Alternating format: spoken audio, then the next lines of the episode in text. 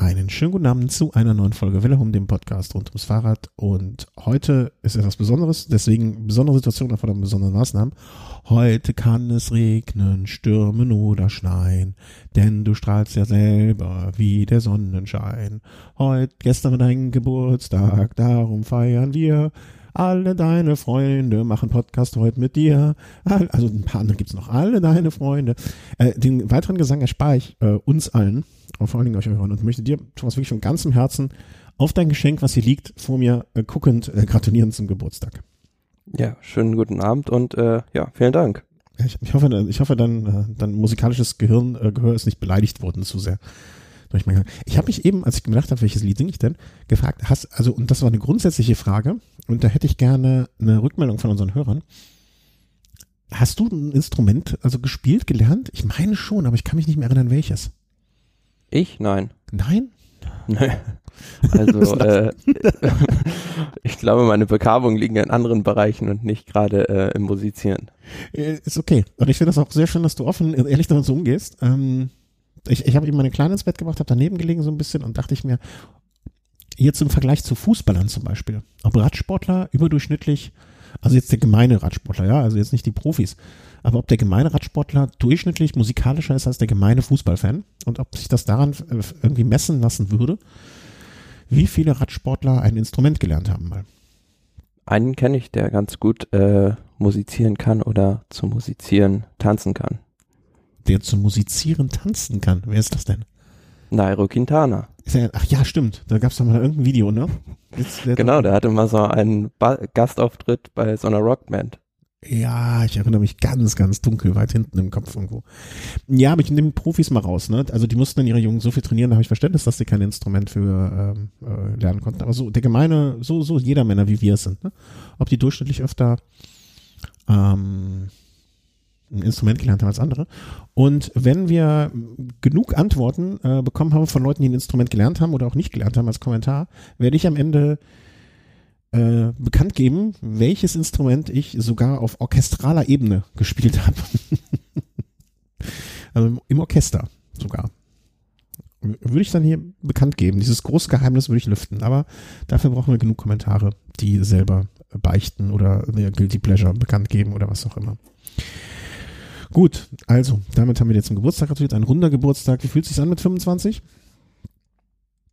Ja, die, also weißt du nicht mehr. Ich glaube, die, die, die Spätfolgen sind noch nicht abzusehen. Sehr schön. Sehr schön gesagt. Ähm, ja, aber die Musik spielt ja momentan woanders. Und wer hat da wem die Flötentöne beigebracht, ist die Frage. Das ist die Frage, ja. Sollen wir heute versuchen, so viel musikalische Metaphern wie möglich unterzubringen? Das finde ich sehr, sehr schön. Ähm, Wobei, da fällt mir noch ein Radsportler ein, der ein äh, Instrument gelernt hat. Ja? José Babeloki, der hat mal Querflöte gespielt. Ach, José Babeloki hat Querflöte gespielt.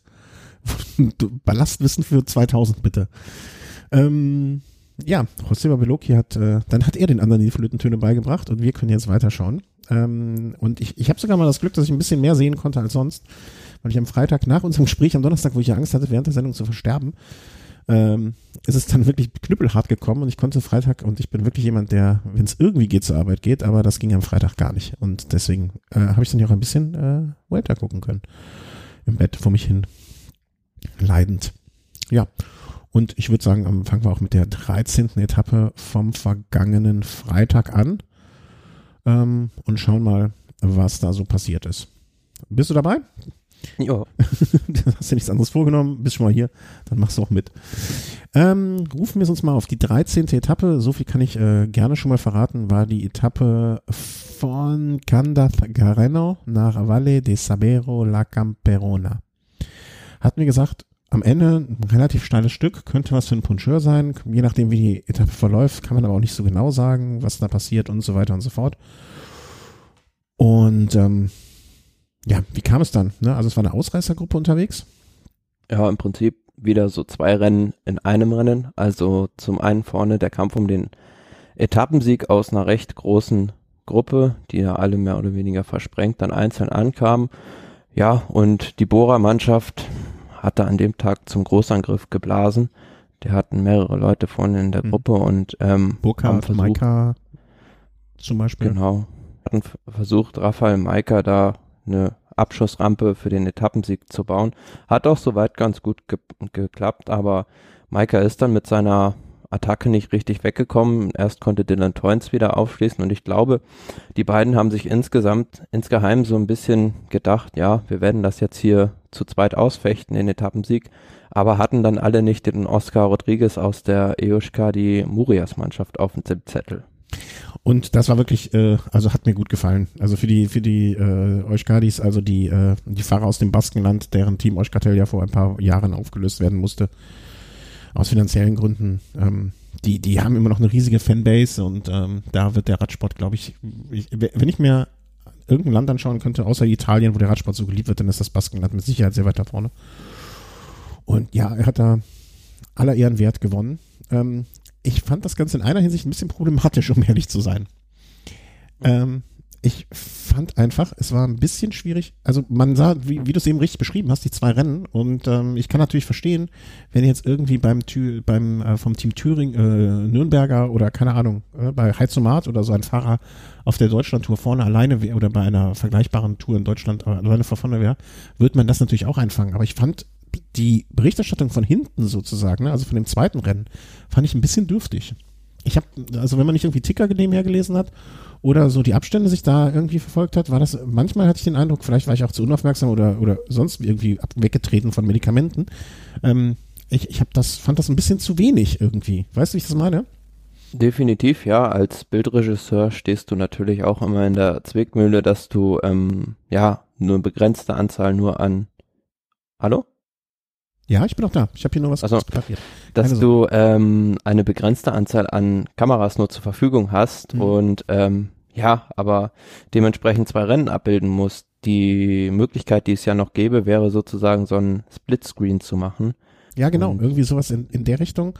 Also genau, glaub, ja, und klar, man ist dann für meine für den internationalen Geschmack natürlich ein bisschen zu lange dann vorne geblieben, aber es ist natürlich für die Spanier so das Ding gewesen, wenn da jetzt ein Spanier denn die Etappe gewinnt, dann ja gerät der Klassementskampf für die in den Hintergrund. Und da lag wahrscheinlich dann der Fokus des Regisseurs drauf. Absolut. Also ich kann es ja jetzt, äh, ne, wie gesagt, das Vergleich zu einer Deutschlandtour oder so etwas gleich, vergleichbar. Also ich konnte es absolut verstehen, ne? Und ich habe auch dem äh, guten Oscar die ganze Zeit so ein bisschen die Daumen gedrückt äh, hintenrum, aber dachte mir dann auch so, hm, wäre es schön irgendwie zu wissen, was hinten so los ist, ne? Da fahren. Mhm. Aber ich dachte mir andererseits, so viel kann nicht los sein, weil sonst würde der, also ne, wenn da gerade irgendwie keine Ahnung. Klar, wenn irgendwie äh, Yates explodieren würde, dann hätte er da ja. natürlich äh, genau. sofort hingeschaltet. Aber es war natürlich ja eine Sensation, dass Oscar Rodriguez diese Etappe gewonnen hat, weil ja, wenn ich jetzt mal so zurückdenke, die letzten Jahre, also so ein Überraschungssieger bei einer Bergankunft, bei einer Grand Tour, jetzt auch noch nicht gesehen, weil wenn man sich mal das Palmares, dieses Oscar Rodriguez anguckt, dann ist das jetzt sein erster Profisieg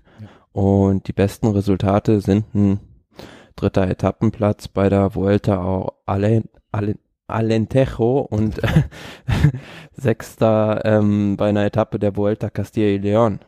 Absolut, also äh, der Tag, der der Kollege hat den Tag seines Lebens. Also ich, nein, ich hoffe, dass der noch ein paar tolle Tage hat in seinem Leben, aber ähm, vielleicht auch noch bessere. Aber bis in seinem bisherigen Leben war das mit Sicherheit sein, zumindest aus sportlicher Hinsicht, der Höhepunkt. Und ähm, ja, deswegen, ich, ich konnte es ja auch verstehen. Und ich dachte mir auch immer, wie du es eben gesagt hast, ne?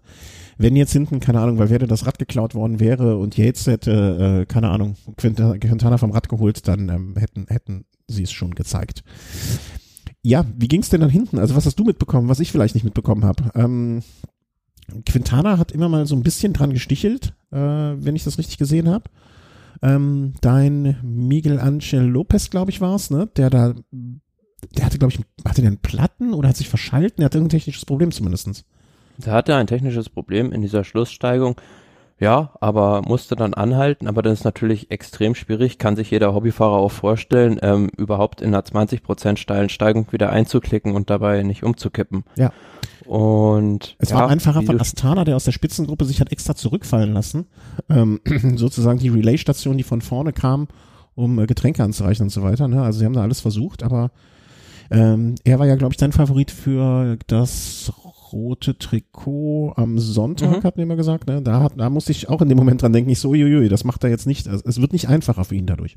Ja, aber da trotzdem noch extrem stark, dass er dann ähm, den Schaden noch so limitieren konnte, weil, ähm, wie gesagt, Quintana, hast du ja gerade schon richtig gesagt, hat immer so ein bisschen gezuckt, wahrscheinlich auch noch ein bisschen auf Valverde Rücksicht genommen an dem Tag.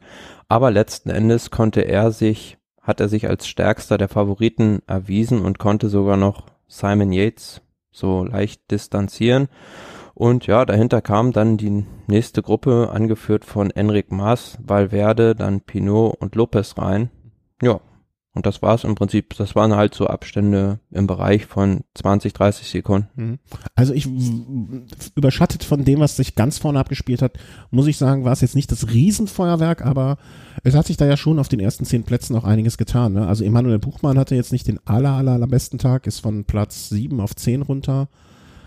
Ähm, bisschen überraschend vielleicht nicht, aber man, drauf gewettet hätte ich jetzt auch nicht, dass Jesus Herrada das gelbe, äh, das rote Trikot äh, beibehalten hat. Ne? Simon Yates Zweiter, Quintana und Valverde haben getauscht. Ähm, was war da noch? Miguel Angel Lopez, äh, drei Plätze hoch, ne? die haben alle ein bisschen profitiert jetzt davon, dass Buchmann, Galopon und Isagire, Isagire ich, ich verwechsel immer mit Isaac, wie, wie heißt der andere? Isaka, Isakarin? Ja, ja, der eine ist Baske, der andere ist äh, Russe. Aber ja. apropos Isagire, der hatte im Schlussaufstieg auch noch Schützenhilfe, nämlich in Person seines Bruders Gorka Isagire. Genau, der hat der auf den gewartet, ne? War das die Nummer? Der hat da Stehversuche gemacht, ja, und dann ja, hat genau, sein Bruder die letzten Meter noch hochgezogen. Ja, zum ähm, fällt mir jetzt ein, wo wir heute gerade bei also persönlichen sind. Du hast auch keine Geschwister, ne? Doch schon, ja. Echt? Erinnere ich gar nicht. Mhm. Naja, Entschuldigung, wenn das so äh, kam jetzt aus der fiel mir auch gerade an. Radfahrer haben nämlich auch Geschwister, glaube ich. Ja, es gibt ja jetzt momentan viele Brüderpaare, die im Radsport für Furore sorgen. Also wir haben die Yates-Brüder, dann haben wir beispielsweise jetzt noch die Isagire-Brüder, die da vorne rumfahren. Mhm. Ja. Gut, also viel mehr, finde ich, kann man zu der Etappe auch nicht sagen, ne? weil Werder hat so sein äh, gepunktetes Trikot manifestiert. Äh, an der Bergwertung hat sich auch nichts getan. Luis Angel Mate äh, weiter am ersten Platz ähm, vor Ben King und Mollema. Teamwertung auch ne, Time Dimension Data komischerweise hat, ne, die hatten auch ein paar Fahrer vorne, die haben sich da direkt mal um zwei Plätze nach vorne geschoben. Also da sah es dann für die Movies auch nicht mehr ganz so gut aus wie vorher. Nee, Quatsch, Team, wie war das? Also Team Lotto hat so verloren, genau. Die waren das. Und gibt's mehr zu Freitag zu sagen? Eigentlich nicht. Hm, nee, im Prinzip nicht. Nee, außer dass man sich, ich fand das schön für den Oscar, wenn ich auch, ich habe auch gar nicht, also ich bin auch, äh, ich, ich halte mich ja für technisch jetzt nicht den kompletten Vollpfosten, aber glaubst du, es wäre auch, oder ist es möglich, ähm, einfach auf der Glotze Eurosport zu gucken und im Stream von Eurosport, im Eurosport Player eine hintere Kamera anzusteuern? Weißt du das? Hast du das mal probiert? Naja, aber du hast ja ähm, nur, also du hast keine einzelnen Kameraperspektiven mhm. bei dieser Vuelta zur Verfügung. Das ist ja. Das wäre in dem Fall ja wirklich äh, das Größte gewesen, ne? Also auf, auf, dem, auf dem großen Stream die hintere Gruppe und vorne auf dem kleinen äh, Laptop dann noch die kleine, der kleine Verein da. Das wäre. Naja. Ja, ich lasse mich da gerne korrigieren, aber es gab ja mal die Möglichkeit, da die einzelnen Kameras selbst anzusteuern. Beim, ich kenne es nur, also was heißt, ich kenne es nur vom Hören sagen natürlich, äh, vom Fußball, dass es da ging. Beim Radsport war das auch so, bei der Tour, oder? Ja. Ja, ja, ja. Naja, dann ähm, würde ich sagen, machen wir an dieser Stelle, kommen wir dann zum Samstag, äh, nachdem wir kurz noch andere Sachen kurz diskutieren mussten. Ähm, Samstag war der Tag, wo ich mich erinnere, dass wir ganz große Prognosen gemacht haben, ähm, was man alles, was passieren könnte, wie sich jetzt und äh, Quintana zueinander verhalten werden, was passiert, passieren könnte, wer wen anstachelt und auch nicht. Und ähm, ja, irgendwie ist es dann doch ganz anders, aber ein bisschen auch gekommen. Wenn ich, aber ich habe das Problem, ich weiß nicht mehr, was ich, was ich so erzählt habe. Um ehrlich zu sein, wir bräuchten eigentlich jemanden, der es genau, wir bräuchten so ein Transkript. Das gibt es ja, das muss man, man es denn mal ganz schnell nachlesen kann. Warntag von äh, Cisterna, Cisterna, Cisterna nach Les Praires Nava, schätze ich. Mhm. Ähm, Insgesamt 172 Kilometer eine Bergetappe, einmal dritte Kategorie, zwei, nee, zweimal dritte Kategorie und dreimal erste Kategorie. Dabei dieser Schlussaufstieg nach Les Prayeres, 3,8 Kilometer mit 13 Prozent im Schnitt, also auch wieder so eine Rampe, die oben raus, ja, eigentlich im Prinzip eine Betonpiste, fast schon Naturstraße war. Und ja, also es gab zwischendrin einen Ausreißversuch, unter anderem mit Michael Kwiatkowski, der weggefahren war. Aber klar, so einen Mann wie Kwiatkowski, den lässt man nicht acht Minuten wegfahren. Der hatte maximal drei, vier Minuten vom Feld bekommen, diese Gruppe. Und dann ähm, gab es ähm, an diesem, ja, drittletzten Anstieg, dem Alto della Mosqueta, diesem Erstkategorieberg, ein ganz, ganz spannendes taktisches Manöver von der Bahrain-Mannschaft. Die sind ähm, über die Kuppe Gas gefahren und dann ähm, hat sich Nibali vors Feld gespannt und ähm, die komplette Gruppe durch eine sehr, sehr schnelle Abfahrt auseinandergerissen. Habe ich mich so ein bisschen gefragt, was, also außer ich, mein, der Romantiker in mir denkt sich ja immer, vielleicht wollt ihr auch einfach Spaß haben, ne? Aber das ist, dafür ist die Geschichte dann doch so wichtig. Ähm, wollte man Isagire noch irgendwie weiter nach vorne bringen oder was glaubst du war die Motivation für diese ganze Nummer? Ja, natürlich, der ist äh, dafür Jon Isagire gefahren, den Kapitän. Und man hat, hat sich natürlich erhofft, dass man durch die, diese Fahrweise, wenn man die Abfahrt da schnell runterfährt, vielleicht den ein oder anderen Favoriten auf dem falschen Fuß erwischt und den somit abhängen kann und diese Gruppe ins Bein spalten kann und somit Isagire da eine bessere Ausgangsposition schaffen kann für die Schlusssteigung, was auch, ja, zumindest bei ähm, beispielsweise David de la Cruz gelungen ist. Also der war dann, glaube ich, in der hinteren Gruppe. Das war zumindest einer der Konkurrenten von Isagire um die Top Ten, den man da, ja, fast schon eliminieren konnte. Okay. Ja, also wenn es jetzt auf eine Top Ten Platzierung äh, hinaus, aber man hat sich ja jetzt nicht erhofft, dass man ihn irgendwie aufs Podium fahren kann oder so, ne? Also das Ziel wäre mm. wahrscheinlich vermessen. Ja, also ist ja immer noch einigermaßen passabel in den Top Ten platziert, aber aufs Podium, ja gut, da müsste schon wirklich alles zusammenkommen. Damit das, das, das. Aber ich möchte das, ich möchte diese Aktion gar nicht kritisieren. Ne? Also äh, Hut ab, schön und äh, das ist ja der Radsport, wie wir ihn sehen möchten. Und ähm, wie, ich, wie ich eben gesagt habe, ne, alleine wenn die gesagt hätten, ey, das haben wir auch Spaß gemacht, dann hätte ich da schon Freude dran und würde dafür alleine denen schon äh, irgendwie einen Preis verleihen. Ähm, um ja, aber sicherlich zum einen für ihn dann auch ein gutes äh, Intervalltraining und zum anderen, ja, auf dieser Abfahrt, also die war wirklich sehr, sehr technisch verwinkelt und auch riskant. Es gab auch einen recht schweren Sturz von Luis Meintjes. Das hat mich so ein bisschen damals an, wie ist der Fahrer noch bei der bei der Utah-Rundfahrt, Tom Skuyens erinnert. Der da geschlittert ist?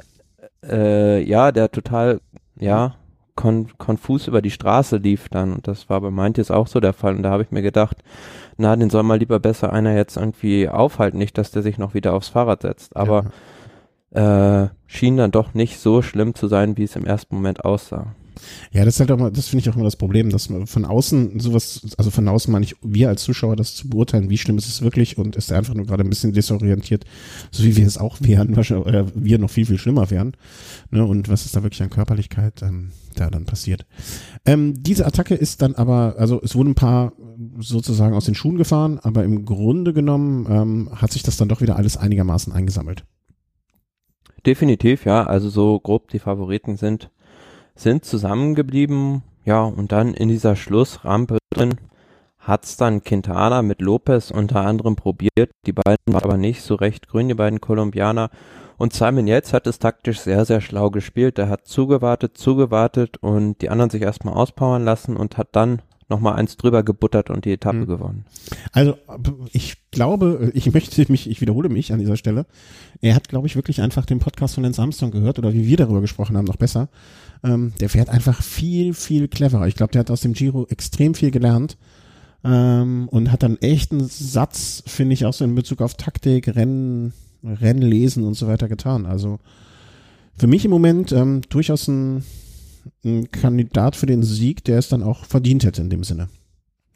Ja, und er profitiert auch so ein bisschen von der Rivalität ähm, der Astana und der Movistar-Mannschaft. Also wir haben gesehen, Lopez wollte da mit Quintana überhaupt nicht mitführen und am anderen Tag, dann kommen wir gleich noch dazu, ist dann äh, Carapaz Lopez hinterhergefahren und das Duell hatten wir ja schon mal beim Giro. Also die sind sich da wirklich nicht grün und ähm, wenn sich zwei streiten, freut sich bekanntlich der Dritte. Ja, auf jeden Fall. Und äh, insgesamt an dem Tag war das jetzt auch, warte mal, wo habe ich ihn denn? Da habe ich, weiß nicht mehr, war es an dem Tag? Äh, war es ja auch nicht der allerbeste für, ähm, na, wo war er? Ja, doch, Quatsch, dann war das ein anderer Tag. Äh, für Valverde, ne? Der ist, die, Quatsch, völlig, äh, völliger Nonsens. Der war ja dann noch mit Quintana zeitgleich reingekommen. Völliger Nonsens. Na, sogar noch vor Quintana fünf Ja. Sekunden. Ja, aber zeitgleich. Hm, Zeitgleich, oder? Nee. Nee, weil Ah, sieben Sekunden, ja, ja, genau. Das war die Etappe, Genau. wo er noch was rausgeholt hat. Stimmt, stimmt, stimmt, stimmt, stimmt. Gar nichts gesagt.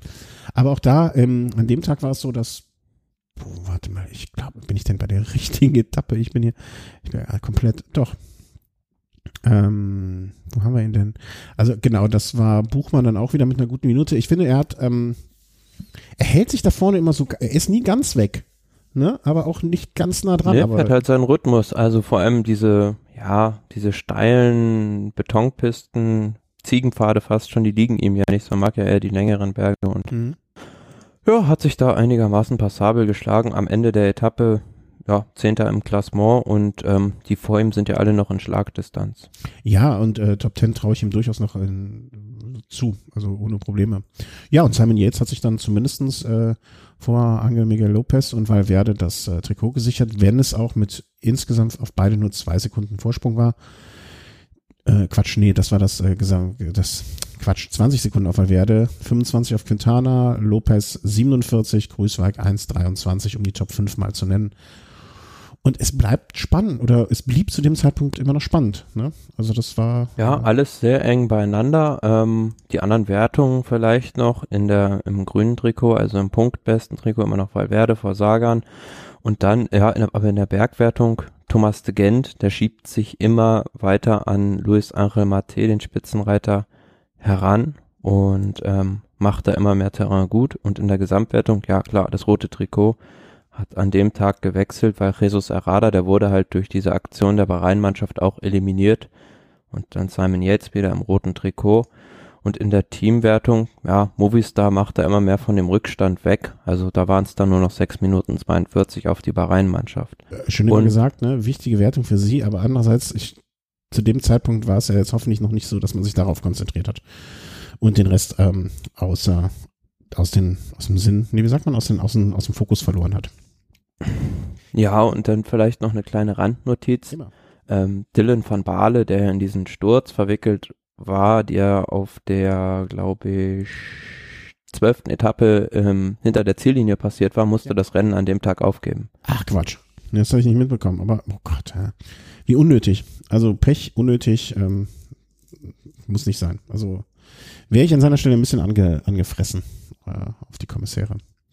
Aber passiert. Also ob es jetzt ein Zuschauer war oder Kommissär, es ist einfach eine komplett unnötige Situation gewesen und das ist das Entscheidende. Aber apropos unnötig, unnötig war bestimmt nicht der Sonntag und zwar ein Fest für jeden Radsportfan. Ähm, sozusagen übertreibe ich, wenn ich sage, dass Alp d'Huez der Spanier oder vielleicht eher das Mont der, der Mont Ventoux nicht so richtig. Alp d'Huez auch nicht, aber ein ein Heiligtum des spanischen Radsports. Das ist, glaube ich, die beste Formulierung. Ja, ich denke, zusammen mit dem Alto del Angliru sind die Lagos de Covadonga die bekannteste Steigung, wenn man an die Spanien-Rundfahrt denkt.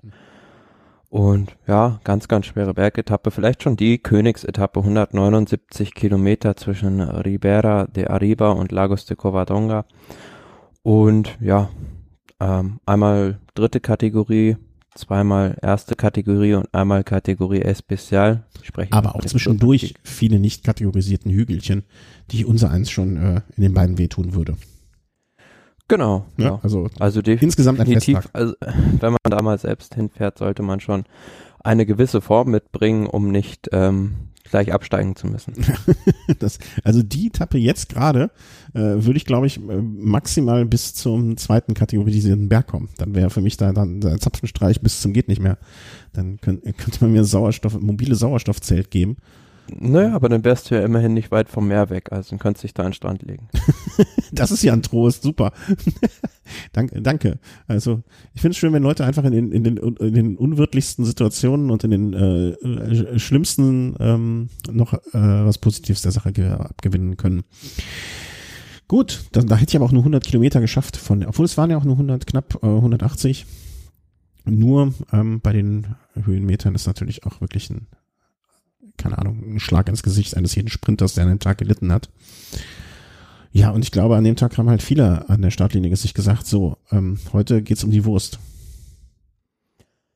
Ja, also die um die Etappe hat, hat im Prinzip das gehalten, was sie versprochen hat. Also es gab ein, ja, Großkampf zwischen den Favoriten. Am aktivsten war die Astana-Mannschaft, die das komplette Dispositiv aufgezogen hat, um alle Hebel in Bewegung gesetzt hat, um Lopez in eine bessere Position zu bringen. Er hat am Ende auch ein bisschen Zeit gut machen können auf den Rest der Favoriten, aber ja, hat so ein bisschen profitiert von, von der Rivalität, die zwischen Simon Yates und der Movistar-Mannschaft, ich spreche von Valverde und Quintana, ausgebrochen war in dieser Schlusssteigung. Ja, und der, der eigentliche Profiteur davon war Thibaut Pinot, der ja in so einer, in so einem stillen Moment rausgefahren ist mit einer Attacke und dann auch nicht mehr eingeholt werden konnte. Man muss sagen, dieses hat ja schon die Vorgeschichte, das war glaube ich bei Etappe sieben, ich sag mal sieben plus minus zwei, ähm, wo sich ja Quintana und Valverde beschwert hatten, äh, hier der äh, Yates, der alte Hinterradlutscher, der führt nicht mit und ähm, genauso kam es jetzt auch, dass äh, Yates mal das Blatt umgedreht hat und gesagt, was ist mit euch los? Ja, also äh, Quintana hat natürlich nicht mitgeführt, als äh, Pinot weg war bei Yates, weil Warum? zum einen hat Yates das Leader-Trikot und zum anderen war Valverde ein Stückchen weiter hinter der Gruppe. Ja, und Pinot war jetzt nicht so weit weg, dass man sagen könnte, den kann man fahren lassen. Ne? Hatte zum, ich glaube irgendwie sowas, um, also er hatte nach der Etappe zwei Minuten, also ne, das wäre jetzt nichts, 2,46 vor der Etappe Sag mal so, wenn man, wenn er vielleicht noch ein bisschen früher angegriffen hätte und noch, hätte er noch mehr Zeit rausholen können, äh, wenn nicht dann irgendwann äh, der die Gegenattacke oder oder das Nachführen gekommen wäre.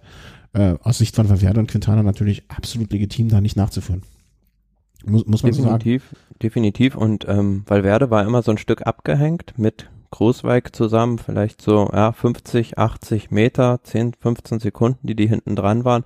Aber die sind halt immer wieder gekommen, weil das Tempo immer runtergefallen ist bei den bei den anderen vorne, ja, und wie gesagt, also wenn man sich da seitens der Movistar-Mannschaft mit der Astana-Mannschaft bisschen besser kurz geschlossen hätte, hätte man den Hebel gegenüber Yates auch noch anders ansetzen können. Mhm. Wie war denn das Verhalten so, oder wie schätzt du das untereinander zwischen Quintana und Valverde ein? Ähm, also hätte man da zu diesem, also wie soll man das beschreiben? Also es war, wäre ja jetzt, also hat Quintana wirklich gewartet auf Valverde oder konnte er nicht schneller? Fragen wir mal so, fangen wir mal so an.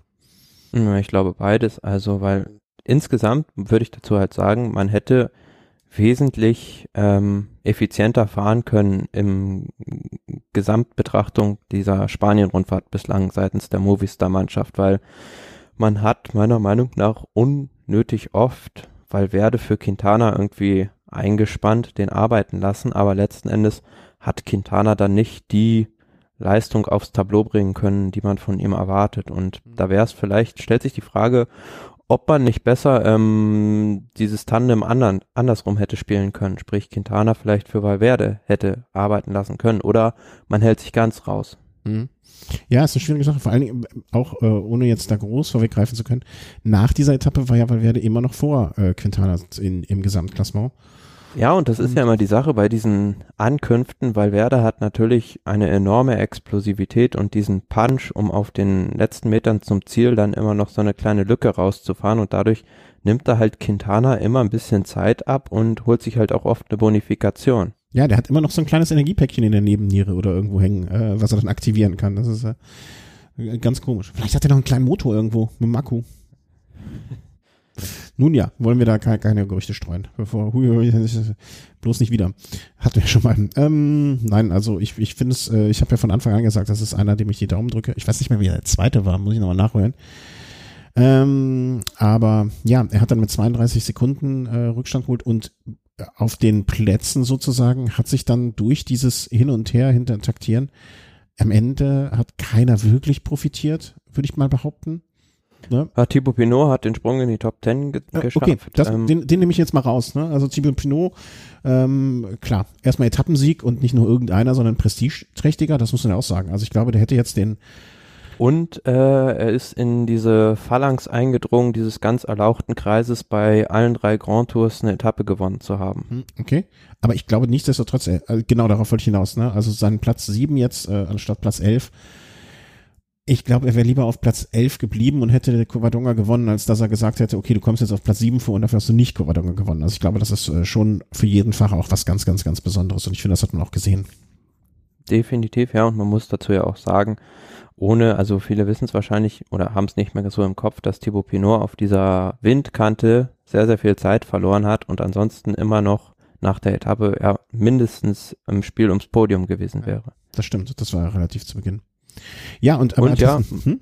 ein ganz starkes Rennen an dem Tag ist auch Emanuel Buchmann gefahren, der als Neunter reinkam mit einer Minute 33, war zwar recht früh abgehängt in den in dem Anstieg zu den Lagos de Covadonga, aber hat sich das scheinbar sehr sehr gut eingeteilt, wohl auch ordentlich Schützenhilfe von Rafael Maika dann noch bekommen und ja, am Ende 1,33 nur verloren, kam dann noch vor Isagire rein und hat beispielsweise an dem Tag ah, einen Tony Galopin überholt in der Gesamtwertung. Aber wie du eben schon sagtest, das sind ja dann eher die Anstiege, die ihm entgegenkommen, als äh, diese kleineren Rampen, sondern diese etwas langgezogeneren Nummern. Klar, der Dieselmotor braucht etwas länger, um in Schwung zu kommen. Äh, ja, genau. Ähm, was wollte ich denn jetzt gerade sagen? Genau, Gesamt, das war die, die Etappe von Sonntag. Im Gesamtklassement hat sich dadurch ja ähm, nicht wirklich was getan. Du hast gerade schon gesagt, ne? Äh, Platz 10, äh, Platz 11 für äh, Pinot. Ansonsten aber auf den Plätzen 1, 2, 3, 4, 5, 6 nicht wirklich etwas. Und die Abstände waren in den ersten Top 5 noch immer in anderthalb Minuten. Was ich, ich muss sagen, ich bin nicht so gut in Zahlen. Also ich bin eigentlich gar nicht so schlecht in Zahlen, aber im Gedächtnis, also Zahlen merken bin ich nicht wirklich gut. Ich konnte mich spontan jetzt nicht erinnern, wann das letzte Mal auf, nach der 15. Etappe ähm, die ersten fünf noch so nah beieinander waren. Du wirst mit Sicherheit jetzt irgendeine Kontur aus den letzten drei Jahren in, aus dem Hut zaubern. Aber es ist schon. Naja, ich glaube, beim Giro in diesem Jahr ging es ähnlich eng zu. Ja? Verdammt. also vielleicht nicht ganz so viele Fahrer, die im Bereich von einer Minute noch waren, aber vorne war der Kampf dann doch um den, um den Sieg und ums Podium immer noch recht offen. Ja. Also mir kam es jetzt äh, sehr, sehr, sehr eng vor und sehr, sehr gut.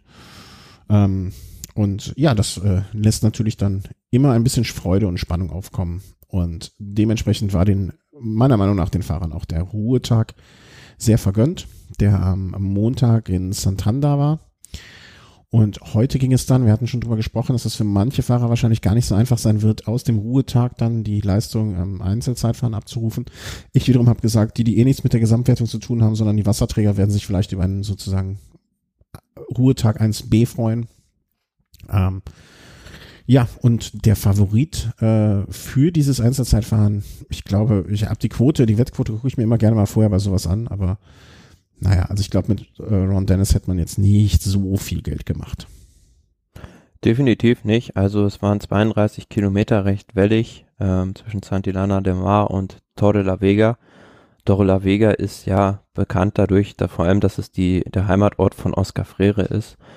Und das war zwar kein begnadeter Zeitfahrer, aber einer, der das ist, ist Rohan Dennis. Und ja, man muss sagen, er hat in diesem Jahr schon das lange Zeitfahren beim Giro auch gewonnen, das erste Zeitfahren bei der Vuelta, das zweite Zeitfahren bei der Vuelta und hat sich dadurch in gewisser Weise jetzt auch ja fast schon in die Favoritenposition für das Zeitfahren in Innsbruck gefahren. Ja, absolut. Also wenn ich also Toni Martin mit der Form, die er dieses Jahr irgendwie so hinterherläuft. Weiß ich nicht. Ich würde mich ja freuen, aber der Glaube alleine fehlt ein bisschen daran.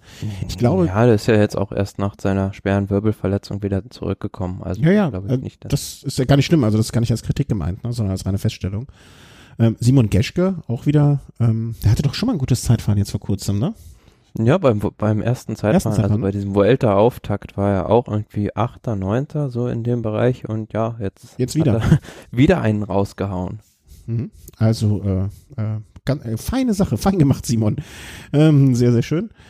Ja, an den vorderen Plätzen, ähm, ich glaube, dass, äh, wie soll man sagen, also Valverde, nee, warte mal, ich bin, glaube ich, noch bei der falschen Etappe. Valverde beim Zeitfahren, ich Vollpfosten.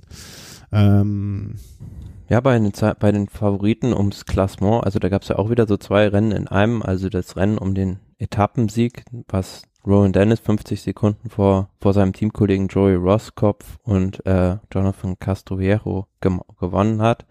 Und dann, ja, von den Klassementsfahrern der bestplatzierte Steven Kreuzweg, der für mich ein relativ überraschend sehr, sehr gutes Zeitfahren hingelegt hat. War sogar bei der ersten Zwischenzeit vorne. Ja, hinten raus hatte er aber dann gegen Rowan Dennis relativ wenig zuzusetzen.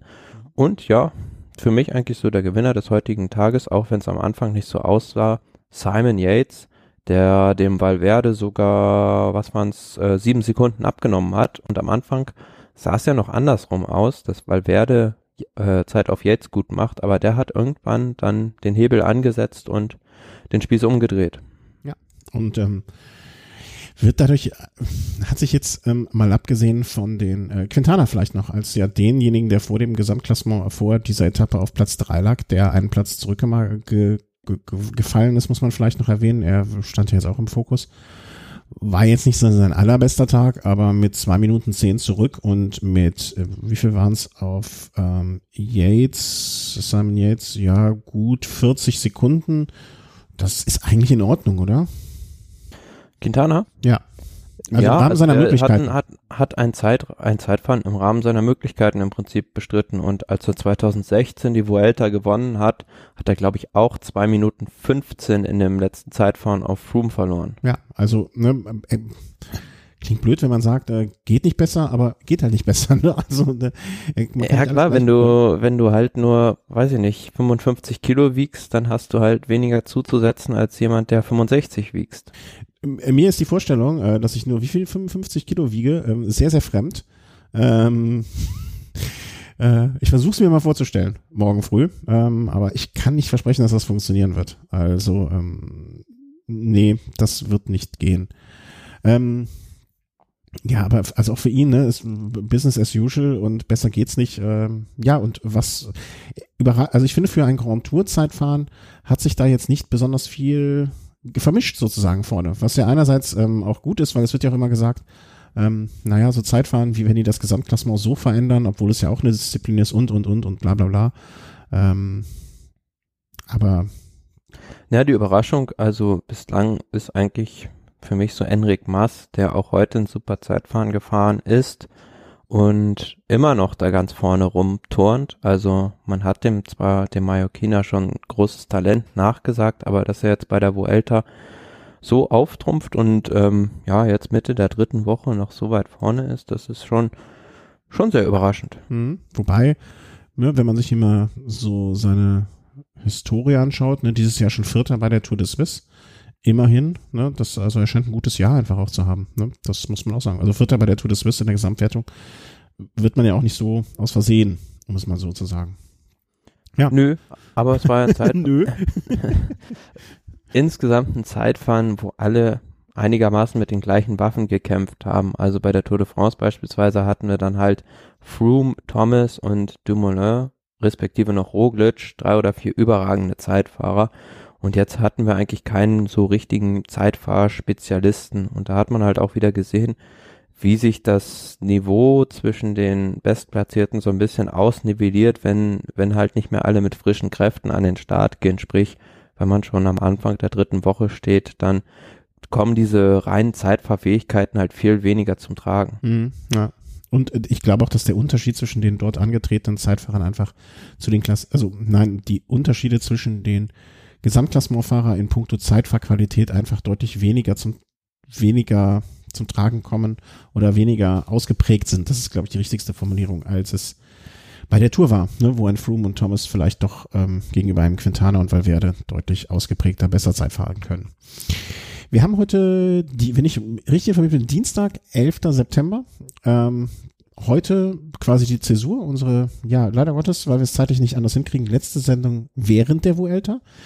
Das führt dazu, also Konsequenz, dass wir zum einen jetzt vielleicht nochmal die Gesamtwertung zur Zeit zusammenfassen an den einzelnen Trikots und dann einfach mal voraussagen, wie es ausgeht. Ne, das kann jetzt nicht mehr so schwer sein. Es sind ja nicht mehr so viele Etappen. Ähm, Gesamtklassement Simon Yates, äh, 33 Sekunden vor Valverde, Steven Krüßweig, äh, Quintana. Habe ich nicht sogar Steven Krüßweig gesagt als einer der Mitfavoriten? Ich muss mir die erste, also wir brauchen Transkripte und ich muss mir die erste Folge nochmal anhören, mhm. damit ich mich hinterher selber feiern kann. Ähm, ja, Kursweig vor Quintana, Enric Maas, äh, Miguel Angel Lopez, alles so, äh, das auf Platz 6 in einer Minute 34 Abstand und ich glaube, es ist sehr, sehr schwer vorauszusagen, wer dann am Ende es werden wird. Im Prinzip hast du jetzt bei den Abständen noch sechs Fahrer, die die Vuelta noch gewinnen können. Mm, Ja, genau. Also nach Lopez wird's dann mit Pinot mit äh, schon an die drei Minuten. Da ist dann so eine kleine Zäsur im Sinne von, äh, der Abstand macht da so einen Sprung. Ich glaube, äh, also es müsste schon sehr viel Außergewöhnliches passieren, wenn der Gewinner der Vuelta nicht aus diesem Sextett kommt. Ähm, insofern, ja, wie wird's denn? Nee, lass uns erstmal vielleicht die Etappen durchsprechen und dann können wir gucken, äh, wer es wird. Ich glaube, die, diese Chronologie ist die deutlich sinnvollere. Morgen äh, ist eine Etappe von Get, das ist baskisch, gell? Ja, Getxo nach Balcón de Biscaya. Also der Name sagt's ja schon, es ist sozusagen der Balkon der Biscaya-Küste. Also man ist auf einem hohen Punkt definitiv, nämlich 918 Meter, von woraus man weit sehen kann. Und ja, wie du es schon gesagt hast, anklingen lassen hast, wir sind morgen im Baskenland unterwegs. Wird sicherlich ein Riesenspektakel in diesem Schlussaufstieg, weil wir wissen ja, dass die Basken extrem Radsport verrückt sind im positiven Sinne. Und es ist eine schwere Etappe, auch wenn die Berge jeweils nur als ähm, viermal dritte Kategorie, einmal zweite und einmal erste Kategorie klassiert sind. Aber das sind mächtig steile Rampen und verwinkelte Straßen. Und in der Summe auch, ja, wie immer, nicht zu unterschätzen. Ähm, wird es da schon, also sagen wir mal so, wir haben heute Dienstag, wir haben noch den Mittwoch, Donnerstag, Freitag, Samstag, Sonntag. Sonntag passiert nichts mehr. Also wir haben im Prinzip noch vier Renntage. Ne? Also ich bin jetzt, äh, wer bin ich denn jetzt? Ich, ich sag mal, ich bin der Sechste, einfach, äh, ne, weil ich dann am meisten zu tun habe. Ähm, Lopez sitzt jetzt heute Abend da in seinem stillen Kämmerlein ähm, und überlegt sich jetzt, wann fange ich an. Also irgendwann muss ich anfangen und je weiter weg ich liege, umso früher fange ich am besten an. Wäre meine Theorie jetzt. Ja, im Prinzip, also wenn man sieht, dass dann am Donnerstag eine Sprintetappe ansteht, wäre eigentlich morgen die Möglichkeit, vor allem wenn man sich auch mal die anderen beiden Bergetappen dann anguckt. Ja, Ah, lass uns einfach durchgehen. Ne? Also Donnerstag Sprintetappe, ähm, Freitag dann wieder großes Kino. Ähm, nach an, über, über Andorra, ne, endet es auch in Andorra oder geht's über Andorra? Ja, es geht nach Andorra, Andorra. also auf 2000 Meter Höhe mit einem, aber im Prinzip so ein, ja, Bergrennen. Also es geht, gibt eine flache Anfahrt und dann einen Schlussanstieg. Von Oh. so rund 17 Kilometern ungefähr, ne?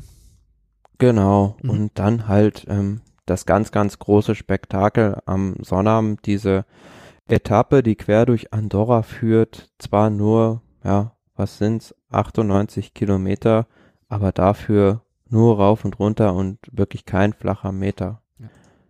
Das wird Worauf Fest. ich hinaus, hinaus wollte, also Mhm. am Sonntag haben wir natürlich noch das Finale in Madrid, aber das ist ja traditionell den Sprintern reserviert. Mhm. Ähm, worauf ich hinaus wollte, ähm, morgen und am Sonnabend wären im Prinzip die beiden Tage, wo man mit einer starken Mannschaft etwas unternehmen könnte und auch mal mit einer, na, etwas eher unkonventionellen Taktik, ja, den ganz großen Coup landen könnte. Sprich, wenn man morgen vielleicht schon an diesem Zweitkategorieberg, der so 122 bei Kilometer 122 erreicht wird, da was probiert und vorne Leute hat, dann ja mit dem Kapitän was probiert, dann könnte man vielleicht schon mit einem gewissen Vorsprung in den Schlussanstieg gehen. Aber ist natürlich die Theorie.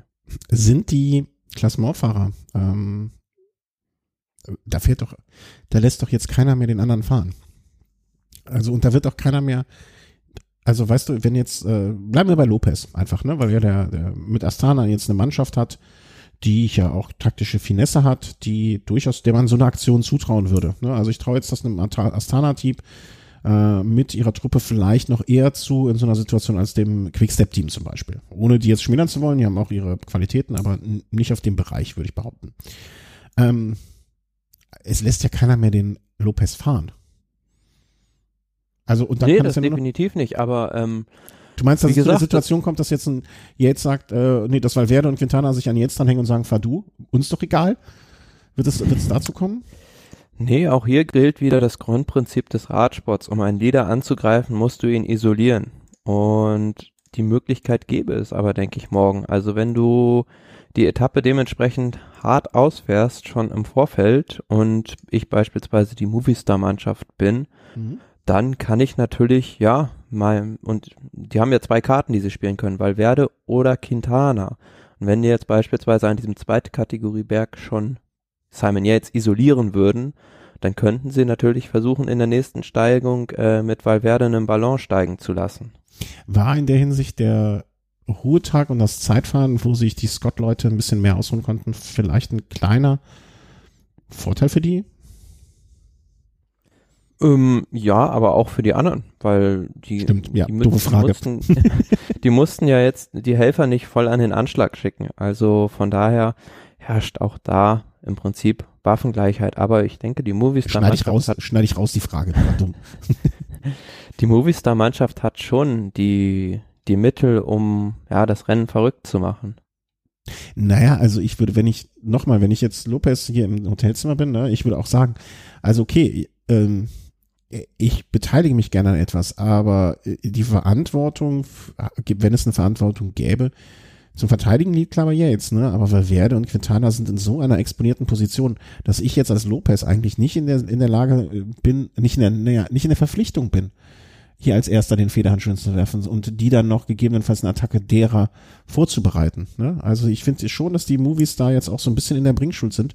Vor allen Dingen im Hinblick darauf, dass sie jetzt äh, am Anfang äh, jetzt beschimpft, ist hart, aber ne, die Nase gezeigt haben und äh, dann selber nicht mitgemacht haben und äh, jetzt müssen sie auch mal abliefern, finde ich.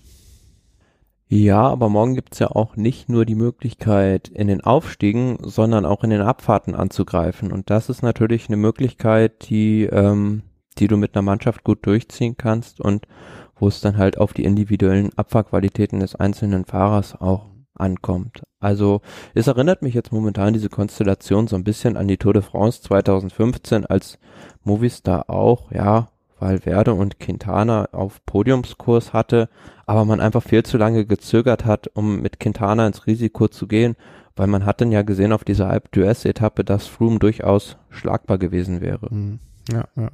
Und damals haben sie es verbockt und ich habe irgendwie das Gefühl, so sehr ich mich freuen würde. Also ähm, ich finde ja, Yates hat's verdient, so wie er fährt und wie das Team arbeitet und so weiter. Ähm, mehr noch würde es, und ich würde mich auch für ihn freuen, also würde ich sagen, alles klar, ist in Ordnung. Weil Valverde wäre es natürlich noch schöner, also würde ich ihm am Ende seiner Karriere oder auf der Zielgeraden, nennen wir es lieber so, der Karriere nochmal gönnen. Ähm, aber ich habe irgendwie immer noch die Befürchtung, dass da, dass die sich einen taktischen Lapsus leisten werden, der so, so herausragend und äh, ähm, epochal ist, dass das äh, nach hinten losgeht.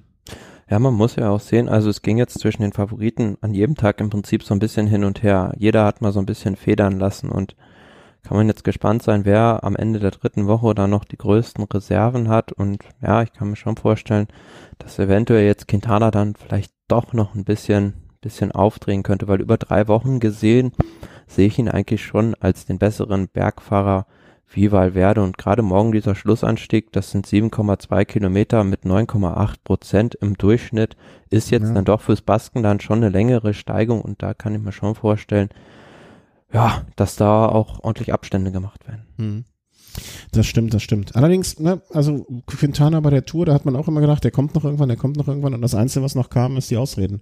Ähm, oder die, die Entschuldigungen oder die Erklärungen. Mehr kam da nicht, ne? das muss man auch vielleicht so. Naja, er hat immerhin äh, dann noch souveräne Bergetappe gewonnen, danach war er gestürzt. Ja, trotzdem. Also, trotzdem.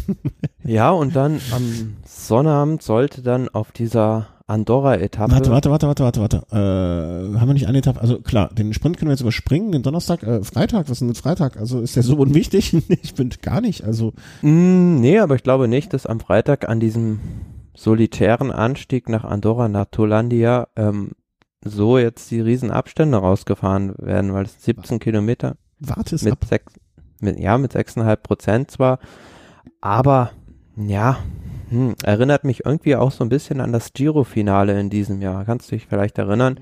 Wir hatten als vorletzte schwere Bergetappe die Ankunft im Prato Nevoso gewonnen von Maximilian Schachmann. Aber damals war es ja schon so, als Tom Dumoulin da losgebrettert ist, hat Simon Yates 30 Sekunden auf diesen letzten zwei Kilometern verloren. Da hat es das schon so ein bisschen anklingen lassen.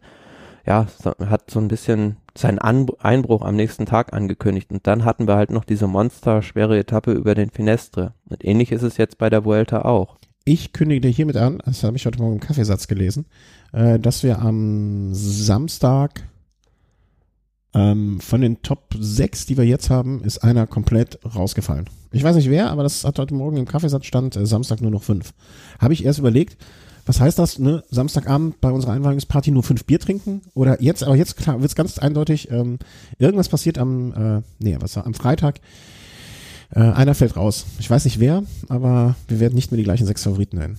Das ist, äh, ich kann nichts dafür, dass ich diese hellseherischen Fähigkeiten in der Hinsicht habe. Mhm. Ja, aber eins kann man ja sagen, sollte jetzt äh, vor dieser schweren Samstagsetappe immer noch die, die Abstände so gering sein, kann es auch gut sein, dass jemand früh angreift und dann das Ganze nochmal auf den Kopf stellt. Also, weil da kannst du, kannst du viel Zeit gut machen nochmal. Ja. Ja, und Samstag äh, dann da kann alles passieren. das ist, also ich glaube, das ist, äh, das, das ist so ein Tag, da kann alles passieren und nix. Aber wenn, ne, ist es der letzte Tag, wenn, wenn man nicht da all in geht, wann sonst? Das muss man ja auch so sagen. Ja, aber ganz interessant auch, ähm, es ist im Prinzip ein, Heimspiel für die Mitchelton-Mannschaft, weil Simon Yates und auch viele Teammitglieder der Mitchelton-Mannschaft leben in Andorra und kennen diese Gegend bestens. Ah, okay, okay, okay. Das äh, spricht dann natürlich auch wieder dafür. Also ich bin gespannt. Also das ist ähm, klar. Also ich finde den Parcours ähm, im Sinne der letzten Etappen sehr, sehr schön ausgewählt und die ähm, einzelnen Etappen oder Profile sehr schön gemacht. Ähm, ich, ich bin wirklich, wirklich freudig erregt bezüglich dieses Finales. Und ähm, ja, den Sonntag, mein Gott, schau laufen. Da braucht man nicht, braucht man eigentlich nicht viele Worte drüber verlieren. Die Sprinter, die noch durchgekommen sind, können dann da es nochmal versuchen. Wen, ich hatte ja eben gesagt, ne, wir haben Samstag eine kleine Einweihungsparty und auf welchen Fahrer werde ich deiner Meinung nach ein Glas heben? Also du meinst, wer dann vorne ist? Ja, genau. Und wieder, äh, ne, wie beim letzten Mal, zwei Sie also Sieger der Herzen und äh, Sieger, also ne, es, es reduziert sich jetzt und der, den du glaubst, der es sein wird. Nach dem bisherigen Rennverlauf oder generell nach dieser Saison ist eigentlich mein Sieger der Herzen Thibaut Pinot, dem ich es wirklich mal gönnen würde, eine Grand Tour zu gewinnen. Aber realistisch gesehen, nee. glaube ich, scheitert es daran, dass es Movistar gegen Yates vergeigt. Mhm. Okay. Ja, und er hat einfach den mit zwei Minuten, fast drei Minuten Abstand, da muss, da muss er schon richtig einen raushauen.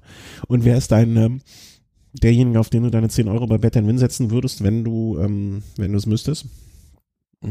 ja, wie gesagt, Yates. Yates? Okay. Naja, es hätte ja sein können, ne, dass du sagst, okay, Valverde und Quintana vergeigen es gegen Yates und aber es passiert trotzdem was. Das irgendwie. So, ähm, mein Sieger der Herzen, äh, bleibe ich jetzt dabei, in, unter den Top 6 äh, würde ich mich am meisten freuen, Valverde zu sehen. Und ähm, ich weiß nicht warum ich habe irgendwie, also ich glaube auch, dass es Simon Yates wird, aber wenn es nicht Simon Yates wird, bin ich irgendwie, warum auch immer, sehr sicher, dass wir ähm, immer noch die Wespe im Auge behalten müssen. Äh, Steven Größweig. Irgendwie habe ich so den Eindruck, dass der immer besser wird, immer, immer, immer, immer mehr auftritt. Ich gucke mal gerade so im Verlauf. Ne, der hat angefangen 28, der hat sich immer so zurückgehalten, ne, war bei der ähm, Etappe der, der hat sich immer so ein bisschen langsam nach vorne geschlichen. Vielleicht hat der, gehört er einfach zu denen, die ihren Schwerpunkt eindeutig am Ende hingelegt haben. Und ich, mein Geheimfavorit ist Steven Grusweig. Okay, mhm. ist Dritter jetzt im Moment. So geheim ist es jetzt auch nicht, mal ehrlich. ja, was natürlich ein Geheim war, also was überhaupt der Tipp wäre, wenn Enric Mas das gewinnt. Das wäre also wirklich eine, eine ja, Sensation. Das wäre, das wäre schön. Das würde mich auch freuen. Äh, Entschuldigt bitte das Gehen. Ja, es ist spät für den armen alten Mann. Ja, also damit haben wir eigentlich alles äh, so älter, so abhakmäßig äh, durch, ne? Wie es wird. Könnt ihr jetzt nachhören. Hm, ich versuche mir das mal zu merken. Also Kreuzweig, Yates, Valverde, habe ich gesagt. Was jetzt drei von sechs ist, das auch nicht wirklich ein Geheimtipp ist dann. Aber nun ja, du sagst äh, Pinot und Yates. Mhm. Gut ich bin sehr, sehr, sehr gespannt und freue mich unfassbar äh, auf die Sendung nach der, nach der Vuelta und dann zu gucken, äh, wie ist es denn wirklich geworden. Aber bevor wir über die, das Ende der Vuelta sprechen, gibt es ja noch ein paar andere Sachen, die auch besprochen werden müssen. Ähm, wir hatten relativ ausführlich schon über die Großbritannien-Rundfahrt gesprochen und ja, da müssen wir jetzt auch äh, die, die, mal den Sack zumachen sozusagen, damit wir es nicht vergessen, ähm, wie es da ausgegangen ist. Ähm, sechs, Etappe 6, 7 und 8 gab es dort. Und ähm, du hast reingeschrieben in unser Dokument, weil ich habe nichts gesehen, sage ich dir ganz ehrlich, äh, Wout Puls nicht die nette Art von ihm, wie er die sechste Etappe gewonnen hat, von Barrow and Furnace zum Winter Pass.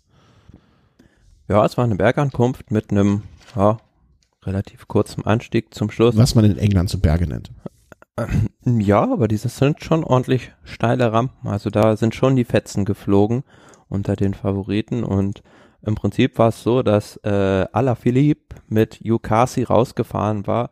Wout Pools konnte kurz vor dem Ziel ähm, diese Lücke noch überbrücken, ist wieder reingefahren, hat aber gar niemals einen Meter im Wind gefahren und die beiden dann ja stehen lassen und die Etappe gewonnen. So macht sich das Team Sky immer wieder Freude, Freunde und Fre schafft Freude und macht sich Freunde ähm, überall, überall, wo sie fahren. Ach, es ist doch so traurig. Naja, er hat gewonnen und äh, das System Team Sky wahrscheinlich wichtiger, als wie er gewonnen hat. Ähm, zumindest hat er es nicht geschafft, das Gesamtklassement äh, sich damit zu holen, weil ähm, das ist. Das hat also, sich an dem Tag aller Philipp von Roglic geholt. Hm, von Roglic, bist du sicher? Mhm. Hm, war nicht Cameron Meyer? Nein, ah, Roglic ah, war, äh, war der Leader. Ah, ja, ja, ja. Der konnte dann irgendwann ja, in der Steigung nicht mehr mit, ja, äh, mit ja, ja, Alaphilippe mitfahren. Ja, ich habe hier eine völlig falsche Grafik gehabt. Ähm, stimmt, hatten wir ja noch äh, extra darüber gesprochen, dass ich ihn ja zum Geheimfavoriten bei der WM ernannt habe äh, zuletzt. Ja, ja und äh, starker Auftritt an dem Tag auch in so einer Steigung von Jascha Sütterlin, zehnter Platz. Also das ist schon beachtenswert. Ja, und auch wieder dahinter sich gelassen hat. Ne? Da waren ja auch ein paar Fahrer, die durchaus am Berg ähm, nicht die aller, aller langsamsten sind. Ähm, allein wenn ich die Movies sehe, ne? also Maike Neve, ähm, Rojas, Fernandez, also für die ist es wahrscheinlich nicht ihr Saisonhöhepunkt gerade, aber nichtsdestotrotz direkt hinter Bob Jungles reinkommen, muss man auch erstmal schaffen. Hut ab, Jascha. Und ähm, kommen wir zur Etappe Nummer 7, die dann ging von West Bridgeford nach Mansfield. Und ähm, ja, das war dann so eine mehr oder minder. Also vorher hätte man wahrscheinlich gesagt, das wird eine Sprintetappe, alleine weil sie auch, also zumindest auf dem Papier hätte ich nicht gedacht, dass es dann dazu kommt, weil sie erschien ich glaube, sie erscheint auf dem Papier, wenn man nicht ganz genau guckt, einfacher, als es dann wirklich war. Ja, also das Finale war schon extrem wellig mit so ganz vielen kleinen giftigen Anstiegen oder Wellen, besser gesagt. Und es war eine große Ausreißergruppe weggefahren, die dann nochmals ja dezimiert wurde von Stannard und Nils Pollitt. Und ja, am Ende war es dann letzten Endes so, dass Nils Pollitt irgendwann mit Stannard dann auch nicht mehr mitfahren konnte und er sich die Etappe geholt hat. Aber insbesondere, weil äh, Pollitt war ja auch am Anfang der, ähm, der Tour of Britain gestürzt, ne? Und da sieht man auch, ich, ich finde immer das ist sehr, sehr krass, wenn Fahrer stürzt und jetzt auch nicht, also er hat sich jetzt nichts Schlimmes gebrochen, aber ähm, ne, das sah schon auch nicht so aus, als wenn man das mal einfach so wegsteckt. Und ähm, dann ein paar Tage später bei so einer Ausreißernummer mitzumachen und dann auch Ian Stannard ist ja jetzt auch kein unbeschriebenes Blatt. Ähm, nur sich von ihm oder nur sich ihm geschlagen geben zu müssen, äh, muss man auch mal sagen. Schön gemacht. Und ähm, ja, also war Ian Stannard? Ich glaube, ich war, nee, ich, ich habe ihn jetzt mit jemandem komplett anders verwechselt. Aber hm? auch, ja, ähm. Ja, Stannard ist halt auch so ein brutales Tretviech. Also, wenn du mit dem unter, unterwegs bist, dann ähm, darfst du ihm wirklich keinen Meter Vorsprung geben oder ihn nicht mal ähm, aus dem Windschatten weglassen, dann hast du sofort verloren. Der kann Tretboot fahren und Wasserski damit gleichzeitig machen. Also, also hinten jemand dran. Ähm, ja, Nils Pollitt, Glückwunsch. Ähm, hat auch dann in der Gesamtwertung, also spielte er ja keine Rolle mehr aufgrund des äh, Sturzes, glaube ich. Ne? Also das war, hat er jetzt nicht groß profitiert. Und insgesamt in der Gesamtwertung hat sich da auf den ersten 25 Plätzen überhaupt nichts getan. Und dann kam es sozusagen zu der letzten Etappe, ähm, die dann im Sprint, glaube ich, endete. Ne? Das war mhm. Ähm, sag mal, wo war das denn? Ich hier gar nicht. Äh, in London. In London? Ach so, das war in London, das ist äh, so ein kriterienhaftes Ding, ne? Ja. Ja, da, da passiert dann halt auch nichts mehr, ne? Caleb Ewan hat mal wieder was gewonnen. Äh, wird man, das war doch der zum Team Lotto geht, ne? Richtig? Genau, ja. Ja, da wird man sich da gefreut haben, dass er, dass nicht nur Greipelsache nochmal gewinnt. Und ja, in der Gesamtwertung damit dann auch nichts mehr. Also Alaphilippe hat den Sack zugemacht für Wout Poles und Prima Roglic. Ich denke, insgesamt ein, äh, ein Podium, womit man sowohl bei den Teams als auch in England leben kann. Definitiv, ja. Und Jascha Süterlin am Ende dann auf Platz 6 mit 58 Sekunden Rückstand. Ja. Schön gemacht, schön gemacht, schön gemacht. Und ähm, ja, also äh, schöne Bilder. Ich, also ich habe nur ein bisschen ganz am Rande was gesehen, ne? aber das, was man gesehen hat, schöne Bilder. Und ähm, ich finde ja englische Kommentatoren nicht immer, also aber oftmals auch wirklich unterhaltend. Hatte ich ja letztes Mal, glaube ich, schon gesagt bei den Eurosport-Kommentatoren, die ich mir auch diesmal am Freitag eine Zeit lang zwischendurch mal angehört habe, äh, als der Stream sozusagen schon on war, der Fernseher noch nicht. Ähm, ja, haben wir noch ein paar andere Rennen, so, so Kleinvieh, was auch Mist macht. Äh, ich, ich nenne es jetzt einfach mal diverse Rennen, die sich so um die Welt herum äh, tummeln. Ja, die Überseerennen haben wir ja jetzt noch. So, Überseerennen. Das ist, was ich in meinem fiebrigen Kopf nicht gefunden habe. Helfen wir auf die Sprünge. Quebec und Australien sind, äh, Mont Australien sind beide in Kanada. Das hat schon Fußballercharakter. Äh, Quebec und Montreal. Also, wir fliegen so gedanklich nach Kanada, ähm, wo es diese einen Tagesrennen gibt. Mhm. Also die sind ja jetzt auch schon mehr oder weniger traditionell im World Tour Kalender verankert, diese beiden großen Preise, zum einen der von Quebec und der andere von Montreal. Ja, dann hatten wir am, wann war das, am Freitag, meine ich, zum erst den Grand Prix von Quebec, also finde ich vom Profil her etwas einfacher noch als das Montreal-Rennen. Und ja, also es geht da auf so einem Rundkurs immer so ein, zwei scharfe Steigungen hoch durch Quebec.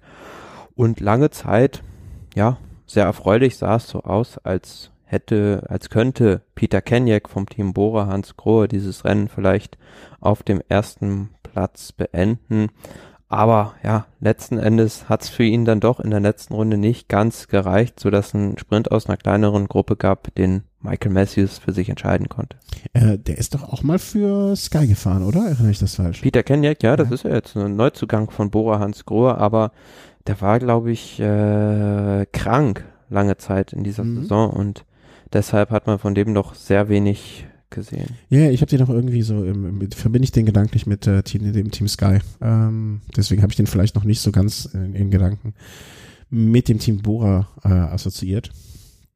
Und ähm, ja, ich finde, also ich finde es ja, ich, ich würde da gerne mal sein, so, äh, also weil ich finde diese Idee dieser Rundstrecken, äh, dieser innerstädtischen Rundstreckenrennen, ähm, hat auch irgendwie was. Ne? Ob man das jetzt irgendwie so, also ich finde es für die Fahrer natürlich auch mental ziemlich anstrengend. Ne? Also wie viele Runden waren das jetzt zum Beispiel auch in Montreal dann?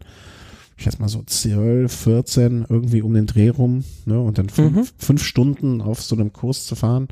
Ähm, wer es noch nicht gehört hat, vielleicht auch äh, gestern unser Velo Snack mit dem Christian, der da über diese 25 Kilometer bei Rad am Ring gesprochen hat. 14 Runden, die dann irgendwann auch ein bisschen müde im Kopf machen.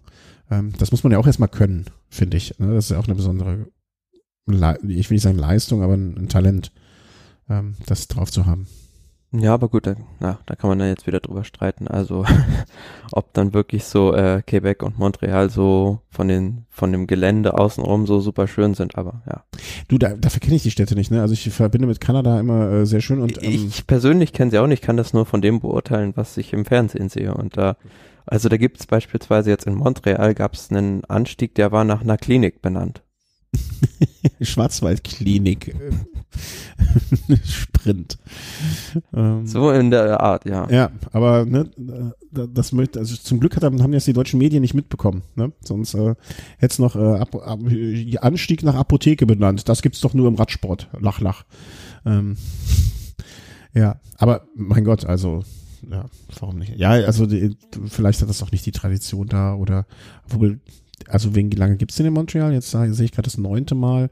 Ich finde es ja schön, dass sie diese Doppelrennen ähm, da machen. Ich finde es nur für die Fahrer auch anstrengend, ne? weil das, die Zeitverschiebung ist ja jetzt auch nicht irgendwie nur so ein bisschen was. Und dann für mhm. diese Rennen darüber zu fahren, muss ich schon sagen, das muss man auch möchten, äh, mögen. Ja, schon, aber es gibt ja mit Sicherheit auch einen gewissen Anreiz, da an den Start äh, zu gehen. Klar, ähm, ne, und wenn es das Team dir sagt, dann machst du es auch. Ähm, übrigens äh, habe ich letztens angefangen zu lesen, auch an dem Freitag, ähm, die Biografie oder das Buch von Charles Vigilius. Vigilius richtig ausgesprochen, glaube ich. Vigilius. Vigilius? Ja. Äh, mhm. Aber er ist auch Engländer. Und Finne. Ja, der Vater ist Finne, die Mutter ist Engländerin. Und deswegen, ähm, du meinst, da spricht man Finnisch aus, den Nachnamen? Vigilius? Okay. Mhm. Habe ich gelernt. Charles Vigilius. Äh, bin jetzt so erstmal seit 60, aber was ich bisher gelesen habe, hat mir wirklich gefallen. Also ähm, ich werde es am Ende vielleicht nochmal hier so in der Sendung besprechen, wenn ich es komplett durch habe. Das äh, scheint mir angebracht zu sein. Ähm, Punkt, sollen wir einen eigenen Punkt draus machen? Ähm, Transfers? Ja, doch, machen wir einen Punkt draus. Ach nee, wir haben gar nicht das Ergebnis jetzt vom Montreal gesagt, weil wir uns so verplaudert haben. Äh, Michael Matthews vom Team Sunweb hat sich da geholt im Sprint vor äh, Colbrelli und Van Avermaet und ja, dann den üblichen Verdächtigen dahinter. Mehr gibt's da auch, glaube ich, gar nicht zu sagen, oder? Was meinst du? Mm, ja, auch der übliche Kampf zwischen Ausreißern, die da noch wegfahren, zum Schluss eine Gruppe, unter anderem mit Tim Valens, die dann aber wieder gestellt werden konnte. Und ja, Bahrain hatte das eigentlich im Prinzip perfekt angefahren für Colbrelli.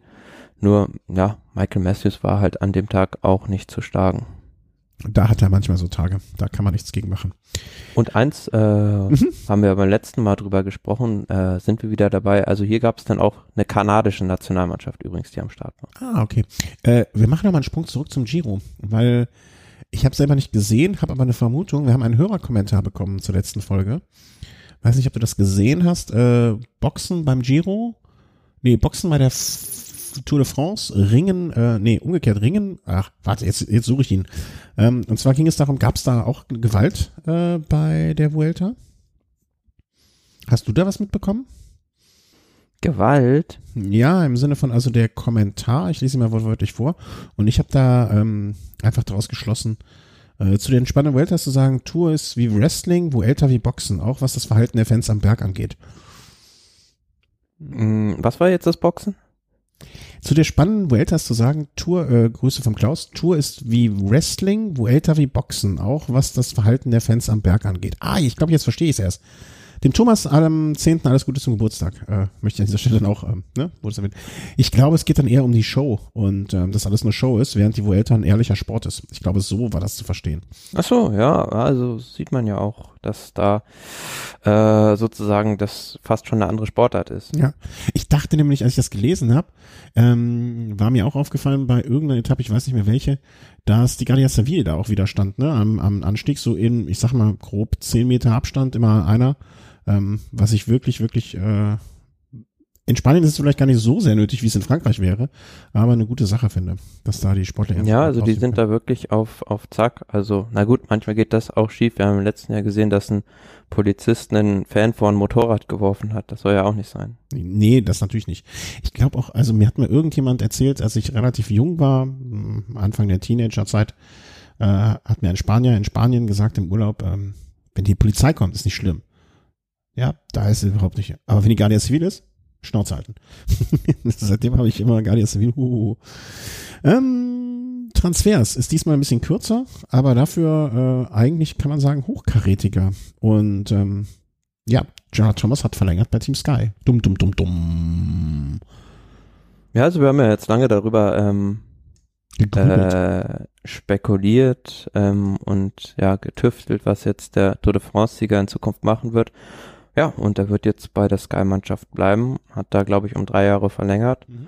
Und ja, ist, denke ich, auch eine logische Entscheidung für ihn, weil, ja gut, wenn man das mal so ein bisschen vergleicht, dann ist das vielleicht so vor allem dem geschuldet, dass er einfach da die besten Ressourcen auch hat bei dem Team, weil wenn du jetzt als, ja, beispielsweise Superstar im Fußball viermal hintereinander die Champions League mit einer Mannschaft gewinnst, dann wechselst du ja jetzt auch nicht zu, zu einem tieferklassigeren Team, um es nochmal zu bringen. Ja. Ja. Ja, und ich, äh, ich habe dir einmal so ein Interview-Schnipsel, ähm, was ich irgendwo an mir vorbeiflog, ich glaube geteilt von Wahoo, äh, wo er in so einer relativ kleinen Runde interviewt wurde und dazu gefragt hat, ich meine, klar, wenn Froome rechts neben ihm sitzt und wer saß da links neben ihm? Ähm, helfen mir auf die Sprünge. Äh, einer von den Teammanagern, hier der Große, also nicht körperlich, sondern wichtig. Brailsford. Ja, genau. Ne, wenn die neben einem sitzen, so spricht man vielleicht nicht so offen, wie man es hinter vorgehaltener Hand äh, im Vertrauen machen würde. Aber ich glaube, Thomas hat da wirklich sehr ehrlich wirkend gesagt, dass das für ihn wie seine Familie ist und ähm, dass ihm die besten Möglichkeiten gegeben werden und dass alles andere dann ja für ihn auch so ein bisschen, ja, ich will nicht sagen Harakiri oder unnötiges Risiko wäre, aber eigentlich trifft es das ja schon. Ne? Und ähm, Froome ja, hat das sehr ja lustig. Von, von Fahrer zu Fahrer unterschiedlich. Also welche brauchen da halt ihr vertrautes Umfeld, um erfolgreich zu sein und bei manchen, die brauchen ständig einen Tapetenwechsel. Ja. Ne, also so ein Ulrich zum Beispiel damals, ne, dem hätte, glaube ich, mal irgendwie ein Tapetenwechsel früh genug äh, zu einem anderen ausländischen Team mit der da, da eingeforderten Selbstständigkeit und so weiter ganz gut getan. Ne? Oder Sütterlin, der es jetzt macht, ähm, Max Schachmann, ähm, das sind ja alles Jungs, die sich so anders machen. Und ich glaube, oder äh, Simon Geschke ist auch, ne? Und ähm, ich glaube, in dem Interview war auch so ganz flapsig, wo ich auch dachte, also entweder die Schauspieler jetzt wirklich gut, äh, Flum gefragt und dann war er auch so, ja, ich wollte ihm den Weggang schmackhaft machen, ne? Aber hat irgendwie nicht geklappt. Ähm, also ich ich bin ja, wie wir es beim letzten Mal schon gesagt haben, also auf dieser Liste, die sich wahrscheinlich Garen Thomas auf seinem Schreibtisch gemacht genau. hat. Hast, hast du das Video gesehen? Ja. Der spricht ja genau von dieser Liste, die du da auch, ja, äh, die du ja genau. hast, ne? Auch wieder, ich glaube, die hören uns zu. Ähm, nicht, aber ne? ja, ich habe hier eine Liste gemacht, da stand da, da stand da, da stand da, fand ich ja, sehr, sehr lustig, als ich das gesehen habe. Musste ich irgendwie morgens um fünf schon an nicht denken. Ja, aber dadurch bleibt uns äh, ja natürlich viel Spannung fürs nächste Jahr erhalten, weil ähm, Garen Thomas wird man dann ja sehen, zu welcher Grand Tour er dann geschickt wird oder ob man wieder beide zur Tour de France schickt und wie man das dann in Sachen Sky handeln wird. Wobei ich mir bei Thomas auch so ein bisschen vorstellen kann, ja, also ist jetzt vielleicht ein bisschen schräger Vergleich, aber dass er da ähnlich wie Andreas Klöden veranlagt ist. Also der steht dann nicht so super gern vielleicht im Rampenlicht und ähm, fährt gerne ohne großen Druck. Ja, und wenn dann am Ende für ihn auch das Entscheidende ist, dass jemand aus seinem Team gewinnt, dann ist das ja auch okay. Ne? Also vielleicht ist er gar nicht so derjenige, der, vielleicht ist es für ihn gar nicht wichtig, wer gewinnt, sondern dass das Team gewinnt. Ne? Das ist, gibt ja Teamplayer. Na klar, also wäre es jetzt Berner Ino gewesen, der hätte Froome aus dem Team geschmissen. Also der hätte ja keinen neben sich geduldet. ja, also Garen Thomas ganz anders veranlagt. Ja. Und, das habe ich nämlich letztens in irgendeiner Studie gelesen, ähm, dass Gesellschaften, die wie soll man sagen, auf Ausgleich und nicht jeder, nicht der Stärkste gewinnt, sondern dass man ähm, eine, eine, ja, eine systemische Herangehensweise oder, ach, mir fällt das Wort nicht ein, ähm, Team und so weiter, ne, dass die Gesellschaften insgesamt äh, überlebensfähiger sind als die Wegbeißer. Insofern, vielleicht machen sie in der Hinsicht auch was Richtiges. Also, Thomas, alles Gute, viel Spaß. Äh, ich freue mich ein bisschen für ihn und ähm, sind wir mal sehr gespannt, wie das dann weitergeht im kommenden Jahr. Äh, es, es birgt Sp Sprengstoff könnte.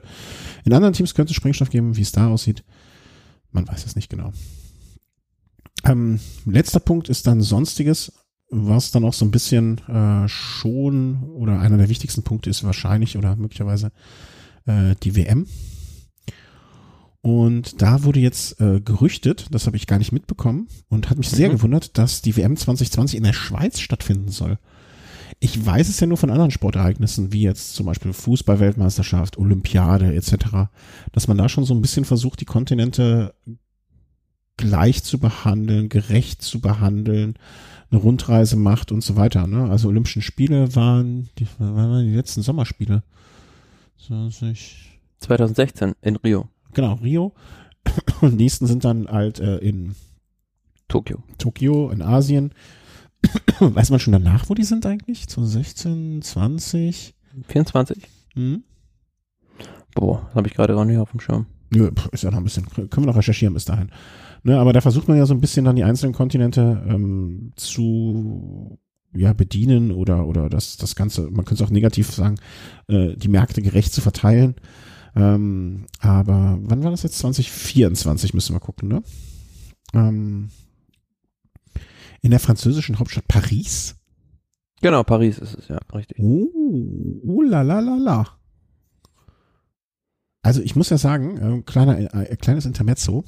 Ähm, ich weiß, dass der Chris genauso wie ich so ein ziemlicher Olympia-Fan ist. So das Ganze, also dieses Flair und der, das Treffen der Jugend der Welten, dass das nicht mehr das gleiche ist, wie es mal äh, 1896 von Coubertin sich gedacht wurde, geschenkt. Aber hast, du bist ja auch, also nicht vielleicht nicht ganz so stark, aber du magst Olympiade auch ja schon sehr, sehr gerne, oder? Mhm. Würdest du, also die Karten sind ja nicht ganz günstig. Das muss man vorsichtig sagen. Aber so eine Eröffnungsfeier der Olympiade, das wäre doch schon ein einmaliges Erlebnis, oder? Ja, definitiv. Also, ja, klar. Kann man ja jetzt genug sparen, ne? Also es sind jetzt noch sechs Jahre, wenn man jedes Jahr einen Huni zur Seite legt. Hat man wahrscheinlich immer noch nicht genug. Wenn wir irgendeinen Hörer haben, der beim IOC arbeitet und uns Karten zustellt, dann kann ich würde gerne mit dem Chris, äh, dem Thomas und meiner Frau einen Ausflug dahin machen zu, den, zu der Eröffnungsfeier. Kommt drauf an, ob nach Tokio oder nach Paris. Äh, nach Paris, nach Tokio, nee, das ist mir zu weit. Also Paris wird mir, rei wird mir definitiv reichen. Ähm, ich hatte mein äh, Seminar damals, die Geschichte der Olympischen Spiele im Spiegel der Zeit. Und da hatten wir einen, einen Professor, der äh, bei jeder Eröffnungsfeier seit 1984 gewesen war. Ähm, Los Angeles. Äh, wo waren wir stehen geblieben, um auf die wichtigen, genau, WM äh, in, Schwe in der Schweiz. Ja, die WM War bei 2020 Österreich. sollte ja ursprünglich ähm, in Venetien stattfinden. Mhm. Aber ähm, ja, die bekommen das nicht so richtig auf die Kette, diese WM zu organisieren und haben jetzt auch die Frist verstreichen lassen, ähm, die nötigen Dokumente bis Ende August bei der UCI einzureichen. Und dann war es auch im Gespräch, dass eventuell diese WM dann in die Niederlande nach äh, Groningen verlegt wird. Aber jetzt soll angeblich die UCI beschlossen haben, das Ganze in der Schweiz und rein zufälligerweise in der Nähe von Ägle, dem Sitz der UCI, auszurichten. Ja, wahrscheinlich ist es auch das Einfachste, ne?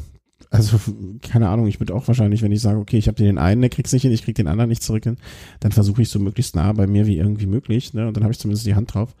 Ähm, macht ja Sinn in gewisser Hinsicht, vor allen Dingen, wenn die Zeit äh, relativ kurz ist, dass man die Orga dann mehr oder minder in-house hat. Ja, also schön, ne? Also äh, wird jetzt wahrscheinlich nicht die äh, Wahrscheinlichkeit erhöhen, dass es in kurzer, ähm, ähm, in kurzem Abstand da bald wieder ähm, irgendwie was in Deutschland geben wird.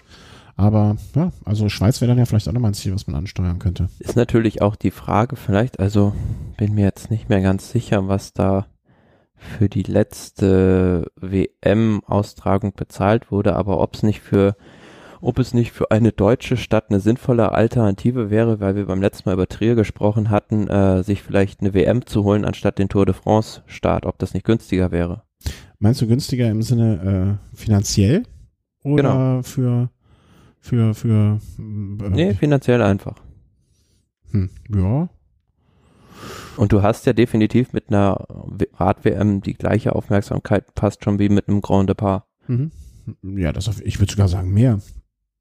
Also ich, okay, Grand Depart, ähm, vielleicht nicht, ähm, aber ähm, Wenn du dann halt nur Etappenort bist, da bezahlst du ja auch schon sehr viel Geld an die Ja, ja, ja. Also ich glaube, ähm, dass es definitiv so ist, dass, also für mich hat so eine Weltmeisterschaft mindestens genauso viel Renommee wie ein Grand Depart. Da ist ja eine ganze Woche was los. Ja, also, Genau, und oder- vor allem du hast, ja- du hast ja viel mehr Programm, also du hast halt die ganze Woche was, was du veranstalten kannst. Ja, und ne, halt einen Tag vorher, einen Tag nachher, so blöd es klingt, ähm, beim Grand Depart hast du halt die Leute, wie lange da? Einen Tag vorher, zwei Tage vorher vielleicht? Dann sind sie aber auch schnell weg. Für die Stadt, äh, im Sinne von äh, ähm, Hotels, Gastronomie und so und so und so weiter, alles was dazugehört, ne, ist das natürlich auch interessanter. Ähm, äh, da so viel wie möglich äh, rauszuschlagen, was jetzt böse klingt, aber gar nicht böse gemeint ist. Insofern ähm, denke ich auch, äh, ja, also ich würde auch so eine WM äh, da vorziehen im Grand Depart. Oder so. Äh, Ja, also es war jetzt nur eine Überlegung, ob das finanziell nicht vielleicht günstiger wäre sogar.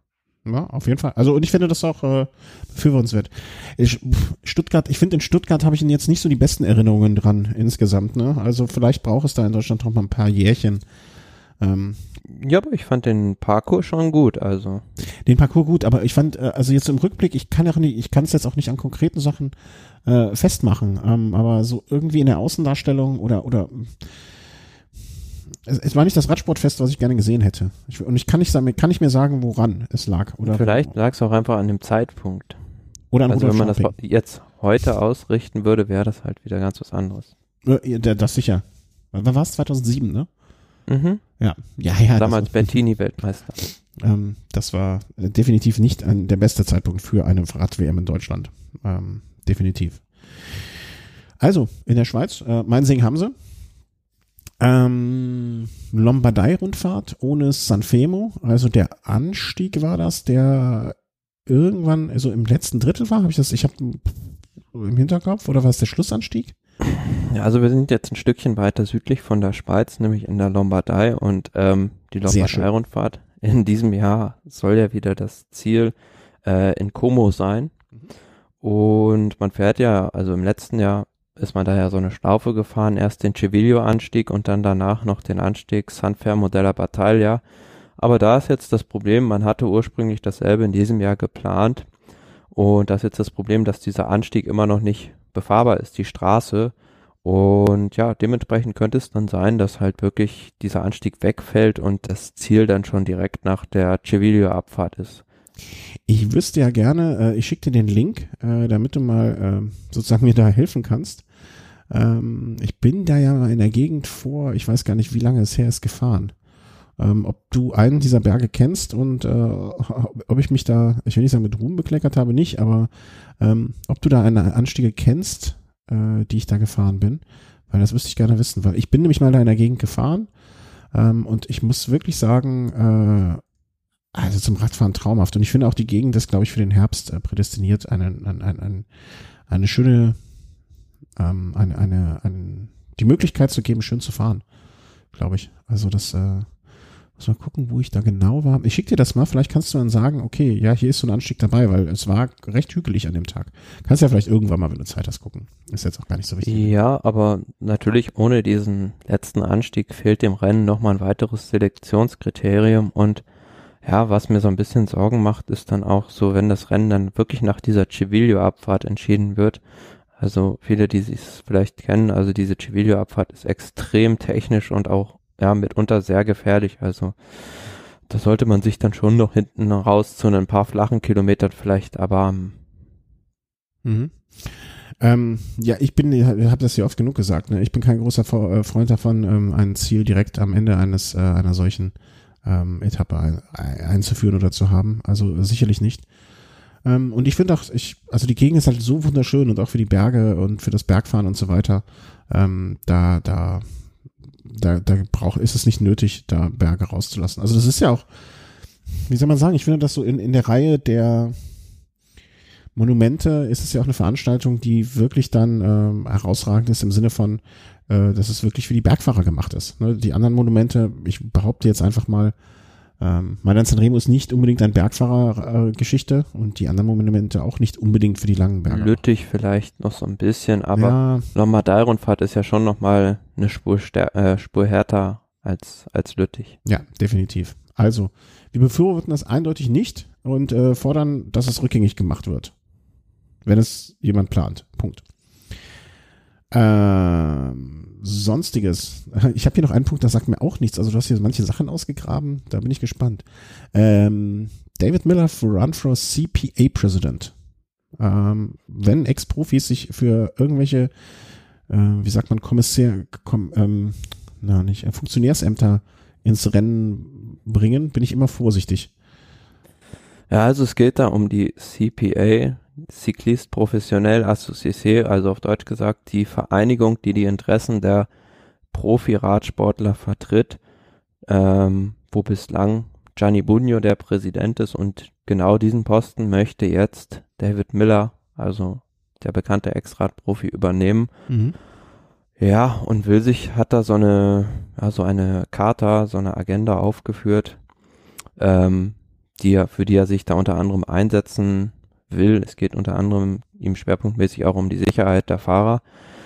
Ja, aber ähm, die Polemik, die das Ganze so ein bisschen hervorruft, ist ähm, diese Art oder dieser dieses Zustandekommen jetzt dieser Wahl, weil ähm, es nicht klar ersichtlich ist im Prinzip, wie diese Wahl jetzt ablaufen wird, weil bislang war es immer so, dass derjenige, der kandidiert, ähm, Vasseur war es vor Bunyo, die hatten keinen Gegenkandidaten und dementsprechend war dann auch diese Abstimmung pro forma halber nur noch. Aber jetzt wird dann wahrscheinlich, glaube ich, Miller gegen Bunyo kandidieren und ähm, ja, vor allem Chris Froome und Gavin Thomas stoßt das sehr, sehr sauer auf, weil die regen sich halt auf, weil es im Prinzip scheinbar so ist, dass ähm, es darauf ankommt, also die Delegierten eines jeden Landes, eines Verbandes dürfen abstimmen und es kommt darauf an, wie viele pro Continental und wie viele pro Tour-Fahrer ein Verband hat. Dementsprechend schwer wird auch die Stimme des Delegierten gewichtet.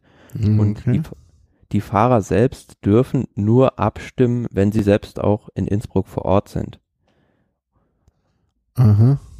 Und darüber äh, markieren sich halt äh, Froome und ähm, ja, Garen Thomas. Also Chris Froome schreibt hier ja dann so, ja, dementsprechend sinngemäß, auch meiner Meinung nach ganz richtig. Ähm, Seems to me that the CPA is running a dictatorship, not a democracy, which truly represents all the riders.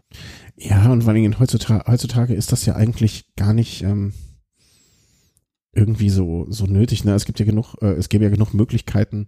Ähm, die sollen einfach alle mal äh, einmal zur Dopingprobe irgendwo hinfliegen, ja, einmal so einen Bluttest abgeben und dann können sie auch die Stimme direkt abgeben. Das finde ich lustig. Oder irgendwie so, also das, ähm, ja, das ist albern. Punkt. Ja, aber das ist ja ein Unding, dass die Fahrer da nicht abstimmen dürfen, ähm, so, also nicht anders abstimmen dürfen, als direkt vor Ort zu sein. Mhm. Ja, und das ist halt auch kein Stil. Und äh, ich, ich bin jemand, ich würde dann auch denken, da möchte ich mich auch gar nicht zur Wahl stellen. Ne, wenn das, wenn das äh, Verfahren, was dahinter steckt, so dermaßen undemokratisch ist, dann möchte ich auch nicht Vorsitzender dieses Verbands sein. Also oder oder es muss mir schon irgendwie äh, sehr viel daran gelegen sein im Sinne von ich brauche Geld oder oder äh, mir geht die Anerkennung flöten, die ich früher mal hatte. Ähm, insofern Ja, aber momentan ist das, ist diese CPA so ein bisschen, ja, ein zahnloser Tiger. Also Gianni Bugno scheint da auch für mich jetzt nicht so der richtige Mann zu sein, der da sich auch wirklich mal bei der UCI interveniert und auf den Putz haut, hm. Sondern ähm, David Miller könnte das Amt, denke ich, schon anders ausführen, aber das Problem liegt meiner Meinung nach anderswo gelagert. Du hast halt einfach momentan, ja, zwar einen Chris Froome und einen Garen Thomas, aber die sind jetzt kein richtiger Patron im Peloton. Nee, absolut nicht. Ne? Also auch das. Also äh, die äh, wirklich auch mal sagen, beispielsweise jetzt, gutes Beispiel ist ja jetzt diese Etappenankunft bei der Vuelta, wo wir auch drüber gesprochen haben, dass Dylan van Baarle wegen dieses Sturzes da aufgeben müsste, musste und ähm, ja, da hätte sich halt früher, weiß ich nicht, äh, beispielsweise in Berner Hinault hingestellt und gesagt, wir fahren jetzt am nächsten Tag nicht mehr, wenn sowas nochmal vorkommt, aber ja, das sehe ich halt momentan da niemand auch schon von den da kann man Fahrern. in die Entschuldigung äh, in die jüngere Vergangenheit äh, gehen und ähm, ähm, äh, da, da es hätte ja schon hier wie heißt er ähm, Spartacus äh, ähm, Cancellara beispielsweise, ja, ja. der mal auf dieser Spa-Etappe das komplette Feld neutralisiert hat, weil das da im Finale halt so gefährlich war. Aber ja, seit der weg ist, gibt's halt da nicht so richtig einen Fahrer, der diese Rolle ausfüllt und das Charisma dafür hat. Und bezeichnenderweise steht auf der Seite, ich habe gerade die Cyclists Professional Association gesehen, habe ich mal aufgerufen. Äh, soll ich dir sagen, was der, der Text ist, den man auf der Seite sieht? We apologize for the outdated content that you will find on the site. We're working on a new version that will online soon for any information. Please contact info at cpacycling.com und dann eine nette Telefonnummer plus 3932 bla bla bla bla. Das ist schon harter Tobak. Naja, ähm, es ist halt so. Ja, äh, Miller ist mit Sicherheit nicht der, mit, Miller ist mit Sicherheit ein polarisierender und äh, jemand, der aber auch was bewegen könnte vielleicht. Ähm, ich kann verstehen, dass sich auch manche Fans oder Fahrer und oder Fahrer aufregen, dass es jetzt jemand mit Dopingvergangenheit wird. Bin ich geteilter Meinung, ne? Einerseits, wenn das, äh, wenn er daraus gelernt hat, kann er vielleicht auch äh, an die junge Generation was weitergeben. Ne? Also diesen Schnitt da überhaupt machen, überhaupt nicht machen zu wollen. Kann man so und so sehen, finde ich. Ja, aber es ist ja sehr interessant. Also wir waren ja jetzt hier auch, ist zwar jetzt ein bisschen ein anderes Thema, aber wir waren ja hier in München auch bei dieser Filmvorführung von David Ja. Miller und da hat er auch so einen kleinen Vortrag gehalten und ähm, er hatte schon sehr interessante Ideen und Ansätze, wie man den Radsport ganz anders ähm, ja präsentieren könnte und ähm, da viel mehr draus machen könnte im Prinzip auch was so TV-Übertragung und ja Etappenrennen angeht. Aber ist das seine Aufgabe als Fahrersprecher? Ja, er kann sich da schon für gewisse Dinge stark machen. Also Mhm. beispielsweise, er war, glaube ich, sogar damals, vielleicht, ich glaube, er war sogar der Erste, der damals mit einer GoPro gefahren Mhm. ist. Und, Jo, da, äh, da, keine, keine Frage, ne? Aber ich, ich frage mich gerade, ob er, ob, ob ein Fahrer, ein Fahrersprecher ist für mich jemand, der für die Interessen der Fahrer eintritt, ne? So Jens Vogt damals, glaube ich, so einer. Ne? Wie man zu Jens Vogt steht, die einen mögen ihn, die anderen mögen ihn überhaupt nicht. Äh, hingestellt, ne? Aber er war jemand, der so ein Amt, glaube ich, gut ausfüllen, ausfüllen konnte. Ne? Er hat seine Meinung gesagt und er hat sie laut gesagt und immer wieder gesagt. Ähm, er ist aber für die Interessen der Fahrer eingetreten und ähm, vielleicht muss das auch jemand sein, der im Peloton selber noch unterwegs ist. Ja, aber da ist ja gerade das Problem, dass sich da keiner ähm, sozusagen empfiehlt dafür. Also ich wüsste jetzt nicht, wen ich da hinstellen sollte, äh, der die das Standing und die Aura hat, um um da auf den Putz zu hauen. Hm. Nee, ich auch nicht. Also ähm, wird mir keiner einfallen. Aber ähm, deswegen jetzt, äh, ich, ich würde es zumindest dann, das klingt jetzt irgendwie komisch, aber ich würde es ihm kommissarisch dann vielleicht geben. Ne? So äh, stellvertretend irgendwie das, das, so etwas in der Richtung. Nun ja, nun denn. Also warten wir mal ab, ähm, was sich da tut und ähm, schauen wir mal, ähm, wie das ausgeht. Weißt du, wann da diese Wahl ist? Ja, bei der Weltmeisterschaft Ah, ja, stimmt, klar, logisch, sorry. in Innsbruck dann, jetzt Ende des Monats. Sind wir gespannt. Also ähm, ich würde als Fahrer, glaube ich, diese Wahl, ich weiß nicht, ob man die boykottieren kann oder ob man, wenn man da ist als Fahrer, zumindestens äh, die Stimme ungültig macht, aber das wird wahrscheinlich auch dann irgendwie nicht gezählt. Also irgendeine Form von Protest muss ja da möglich sein. Und die sollen alle mit so einem schwarzen Band am Arm fahren oder ein grünes Band oder äh, keine Ahnung. Ir irgendwie, ähm, dass man da irgendwie seinen Unmut kundtun kann. Und das ist ja auch äh, blöd jetzt für Miller, ne? Selbst wenn er die hehresten äh, Beweggründe hat und äh, gute Ideen und so weiter, er wird jetzt die erste Zeit dann erstmal nur dagegen ankämpfen, dass die Fahrer ihn nicht mögen oder nicht das, das ganze Prozedere. Ne? Wie viel Energie er da jetzt da rein investieren muss, die anderen zu überzeugen, ist ja auch albern, ist auch doof. Aber ich glaube ja, der Unmut der Fahrer richtet sich momentan oder von Froome und Thomas ri- richtet sich ja nicht gegen David Miller, sondern gegen diese, gegen diesen Posten an sich. Ja, aber nichtsdestotrotz muss er dann erstmal Überzeugungsarbeit leisten, ne? die er besser ja als Energie daran investieren könnte, Gutes umzusetzen. So gesehen dann. Ähm, Ja. Sind wir gespannt. Er wird's, oder? Also es sieht ja schon so aus. Naja, kann auch sein, dass es Gianni Bugno weitermacht, es sei denn, der möchte sich vollkommen darauf beschränken, nur noch Helikopter zu fliegen. Was Also für alle, die es nicht wissen, Gianni Bugno ist ja auch ausgebildeter Helikopterpilot und fliegt da auch manchmal beim Giro d'Italia.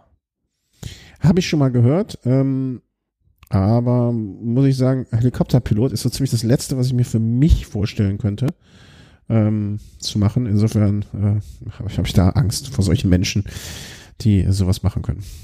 Ja, habe ich keine Angst, aber Helikopter. Willst du gerne mal Helikopter äh, spielen, Helikopter fliegen? Bist du schon mal Helikopter geflogen? Nee. Also das wäre wirklich gar nichts für mich. Uah. Wo wir bei der WM sind, lass uns nochmal die äh, letzten Kader, die aufgerufen wurden, ähm, so ein bisschen durch, durch die Maschine drehen, die sich Podcast-Aufnahme Workstation nennt. Ähm, wir haben bekannt gegeben bekommen, oder Teile zumindestens äh, USA. Mhm. Ähm, ich, ich hätte eigentlich gedacht, dass sie aus Sympathiegründen, äh, zumindestens, wie hieß er nochmal, der beim Giro die ganze Zeit hinterhergefahren ist. Bei der Tour meinst du Lawson Ja. Craddock? Ja, genau, dass sie den mitnehmen, einfach so als äh, als Maskottchen vielleicht. Ne? Also, aber Ja, vielleicht aber ist jetzt auch nicht oder? zwingend so die Strecke, wo er schon. Überhaupt nicht, aber er, also ich glaube, von den amerikanischen Fahrern ist er jetzt einfach einer, der, der sehr viel Sympathien ähm, auf sich vereint. Ne? Und das ähm, scheint mir ja dann auch, aber vielleicht fährt er als Maskottchen mit oder als Ersatzmann oder so etwas. Ne? Also ich, ich glaube zumindestens, dass der, äh, dass er gegenüber Stettina ähm, eher erkannt wird und vielleicht dann mal einen Applaus bekommt ähm, und dementsprechend vielleicht auch dabei sein sollte. Ähm, Ja, aber Peter Stettiner, also der beendet ja jetzt auch am Ende der Saison seine Karriere und für den ist es dann ja auch noch zu gönnen, dass er dann nochmal zumindest da eine Chance bekommt. Das ist ja auch ein recht guter Bergfahrer. Ja, also ich gönn's ihm, keine Frage. Ähm, die Belgier, äh, Tim Valens. Also wir haben noch gar nicht gesagt, wer jetzt noch dabei ist. Also Ach so. Brent Buckwalter, Nathan Braun, Benjamin King und Sepp Kuss und Peter Stettiner. ähm, die Belgier, wo ich jetzt denke, hm, ist das für von Avermaet und Tim Valens zu schwer oder kriegen die es noch hin? Was, wie siehst du das? Hm, ja, jetzt, ich glaube schon, dass es Ja, es ist schwierig auszurechnen, aber ich glaube schon, dass es für die zu schwierig sein wird. Also eher noch vielleicht ein Tim Wellens, der auch bei so einem schweren, schweren Eintagesparcours oben ausschwingen kann, aber Greg van Avermaet, gut, der ist auch in Rio Olympiasieger geworden, kann man jetzt immer als Argument anführen, aber auch damals wäre nicht auf den Medaillenplätzen gelandet ohne diesen, ohne diesen Sturz in der letzten Abfahrt. Mhm. Ich glaube schon, dass, ja, für Tim Wellens eventuell da noch die Chance besteht, vorne mit einzugreifen, aber die allererste Geige wird er, glaube ich, nicht spielen. Mhm. Äh, haben wir die anderen jetzt auch genannt? Äh, Valens, Van Avermaet, Beno, De Plus, Hermans, Mo die anderen kann ich nicht aussprechen. Toins und? Maurice. Maurice, okay. Australien, äh, ja, Richie Port, Glück auf, mein Freund. äh, Ron Dennis, klar, alleine fürs Zeitfahren nimmt man den mit, äh, gar keine Frage. Ähm, dann der Rest als Helfer für Port. Ne? Also da wird nur auf die Karte Port gesetzt. Jack Hake, Simon ja. Clark, Hausen, Rory Sutherland, Rob Power und Chris Hamilton. Mhm. Und in Spanien hat man sich erstmal eine Vorauswahl vorgenommen. Wahrscheinlich will man auch noch gucken, wie kommen die anderen durch, äh, durch die äh, durch, Den, durch die Vuelta. Aber wenn man das liest, da könnten ja fast zwei Teams hinschicken, oder? Das ist schon krass. Klar, definitiv. Die haben auch eine sehr starke Mannschaft, können die zusammenstellen. Also wir haben jetzt in der Vorauswahl Valverde, Enric Mas, Castroviejo, Jon Isagire, Mikel Landa, Jesus Herrera, Peo Bilbao, David de la Cruz, Mikel Nieve, äh, Marc Soler, Omar Freile, Luis Mas und Ruben Fernandes. Eins, zwei, drei, vier, fünf, sechs, sieben, acht, neun. Ja, und acht von dem werden dann. Ja, aber es sind 14 Leute, ne? Also können sie noch zwei hm. zupacken, dann könnten sie zwei Teams stellen, die, äh, wo, wo man sagen würde, also wenn man die einigermaßen gerecht verteilt, sind das beides wirklich ähm, völlig äh, ähm, wie, äh, wettbewerbstaugliche Teams, ne? Krass. Ja, aber ich denke, der Kapitän, die Rolle ist ganz klar an Valverde vergeben, also auch ähm, jetzt beispielsweise Marc Soler und Mikel Landa werden ihm da adjutieren, weil Landa wäre halt auch in der Lage, in Topform als Kapitän zu fahren, aber der wird noch nicht wieder so weit nach seinem, seiner Verletzung sein. Ja. Ich bin gespannt. Also würde mich ja freuen die Spanier haben halt immer irgendwie Pech oder verradeln uns oder sind unaufmerksam oder oder oder. Ähm, es wird viele Gründe geben, dass es nicht werden. Aber irgendwann muss ja auch mal diese Geschichte zu Ende gehen, ähm, des Pechs bei solchen Weltmeisterschaften und vielleicht ist es ja diesmal der Fall. Ähm, warten wir mal ab. Ähm, ja, das war's jetzt im Moment, ne? Also werden jetzt weiter noch so die Teams, ich denke mal bis zum nächsten Wochenende ähm, ähm, werden dann noch weitere reinkommen. Vielleicht können wir dann nächsten Montag oder Dienstag oder wann es äh, weitergeht, dann so ein bisschen noch äh, ja zu Ende bringen und die letzten Teams vorstellen, ne, was äh, was das deutsche Team, was dann noch kommt und ähm, wen haben wir denn noch? Die Engländer, haben die Engländer schon bekannt gegeben? Ich glaube, ja. Ja, mir ist ja. glaube ich schon bekannt gegeben. Genau. Mir fehlt noch die Franzosen. Ah, da wird Italien. Genau, Italiener mit der, ähm, mit der, wie heißt das, äh, Personalie Moscon. Äh, mhm. Also ja und ähm, am nächsten Sonntag in einer Woche geht's ja schon los am 23. mit dem Teamzeitfahren. Ja, das stimmt. Das ist nur noch äh, 23 noch zwölf Tage. Mor übermorgen, ja noch zwölf Tage. Ich bin gespannt. Ich bin gespannt. Also ähm, ich sag mal äh, eine der längeren Folgen in letzter Zeit, aber äh, ich habe mich nicht gelangweilt und das heißt eigentlich, ich hoffe, ihr habt euch auch nicht gelangweilt und hattet ein wenig Spaß. Ähm, dafür, dass es eigentlich nur eine Giro äh, war, ist es noch ein bisschen mehr geworden. Aber es gibt halt viel zu erzählen. Und ja, wir sprechen uns Anfang der kommenden Woche, wünschen euch eine schöne Vuel Rest Vuelta. Ähm, das nächste Mal sprechen wir uns dann Anfang der Woche und danach sehen wir uns ja schon mal und äh, wünschen euch eine, wie gesagt, schöne Restvuelta. Habt eine gute Zeit, habt ein schönes Wochenende, wenn ihr es noch vor dem Wochenende hört. Heute ist Dienstag, ist es vielleicht anzunehmen, wie ich gerade merke. Und drückt den richtigen Fahrern die Daumen und nicht den falschen. Tschüss. Tschüss.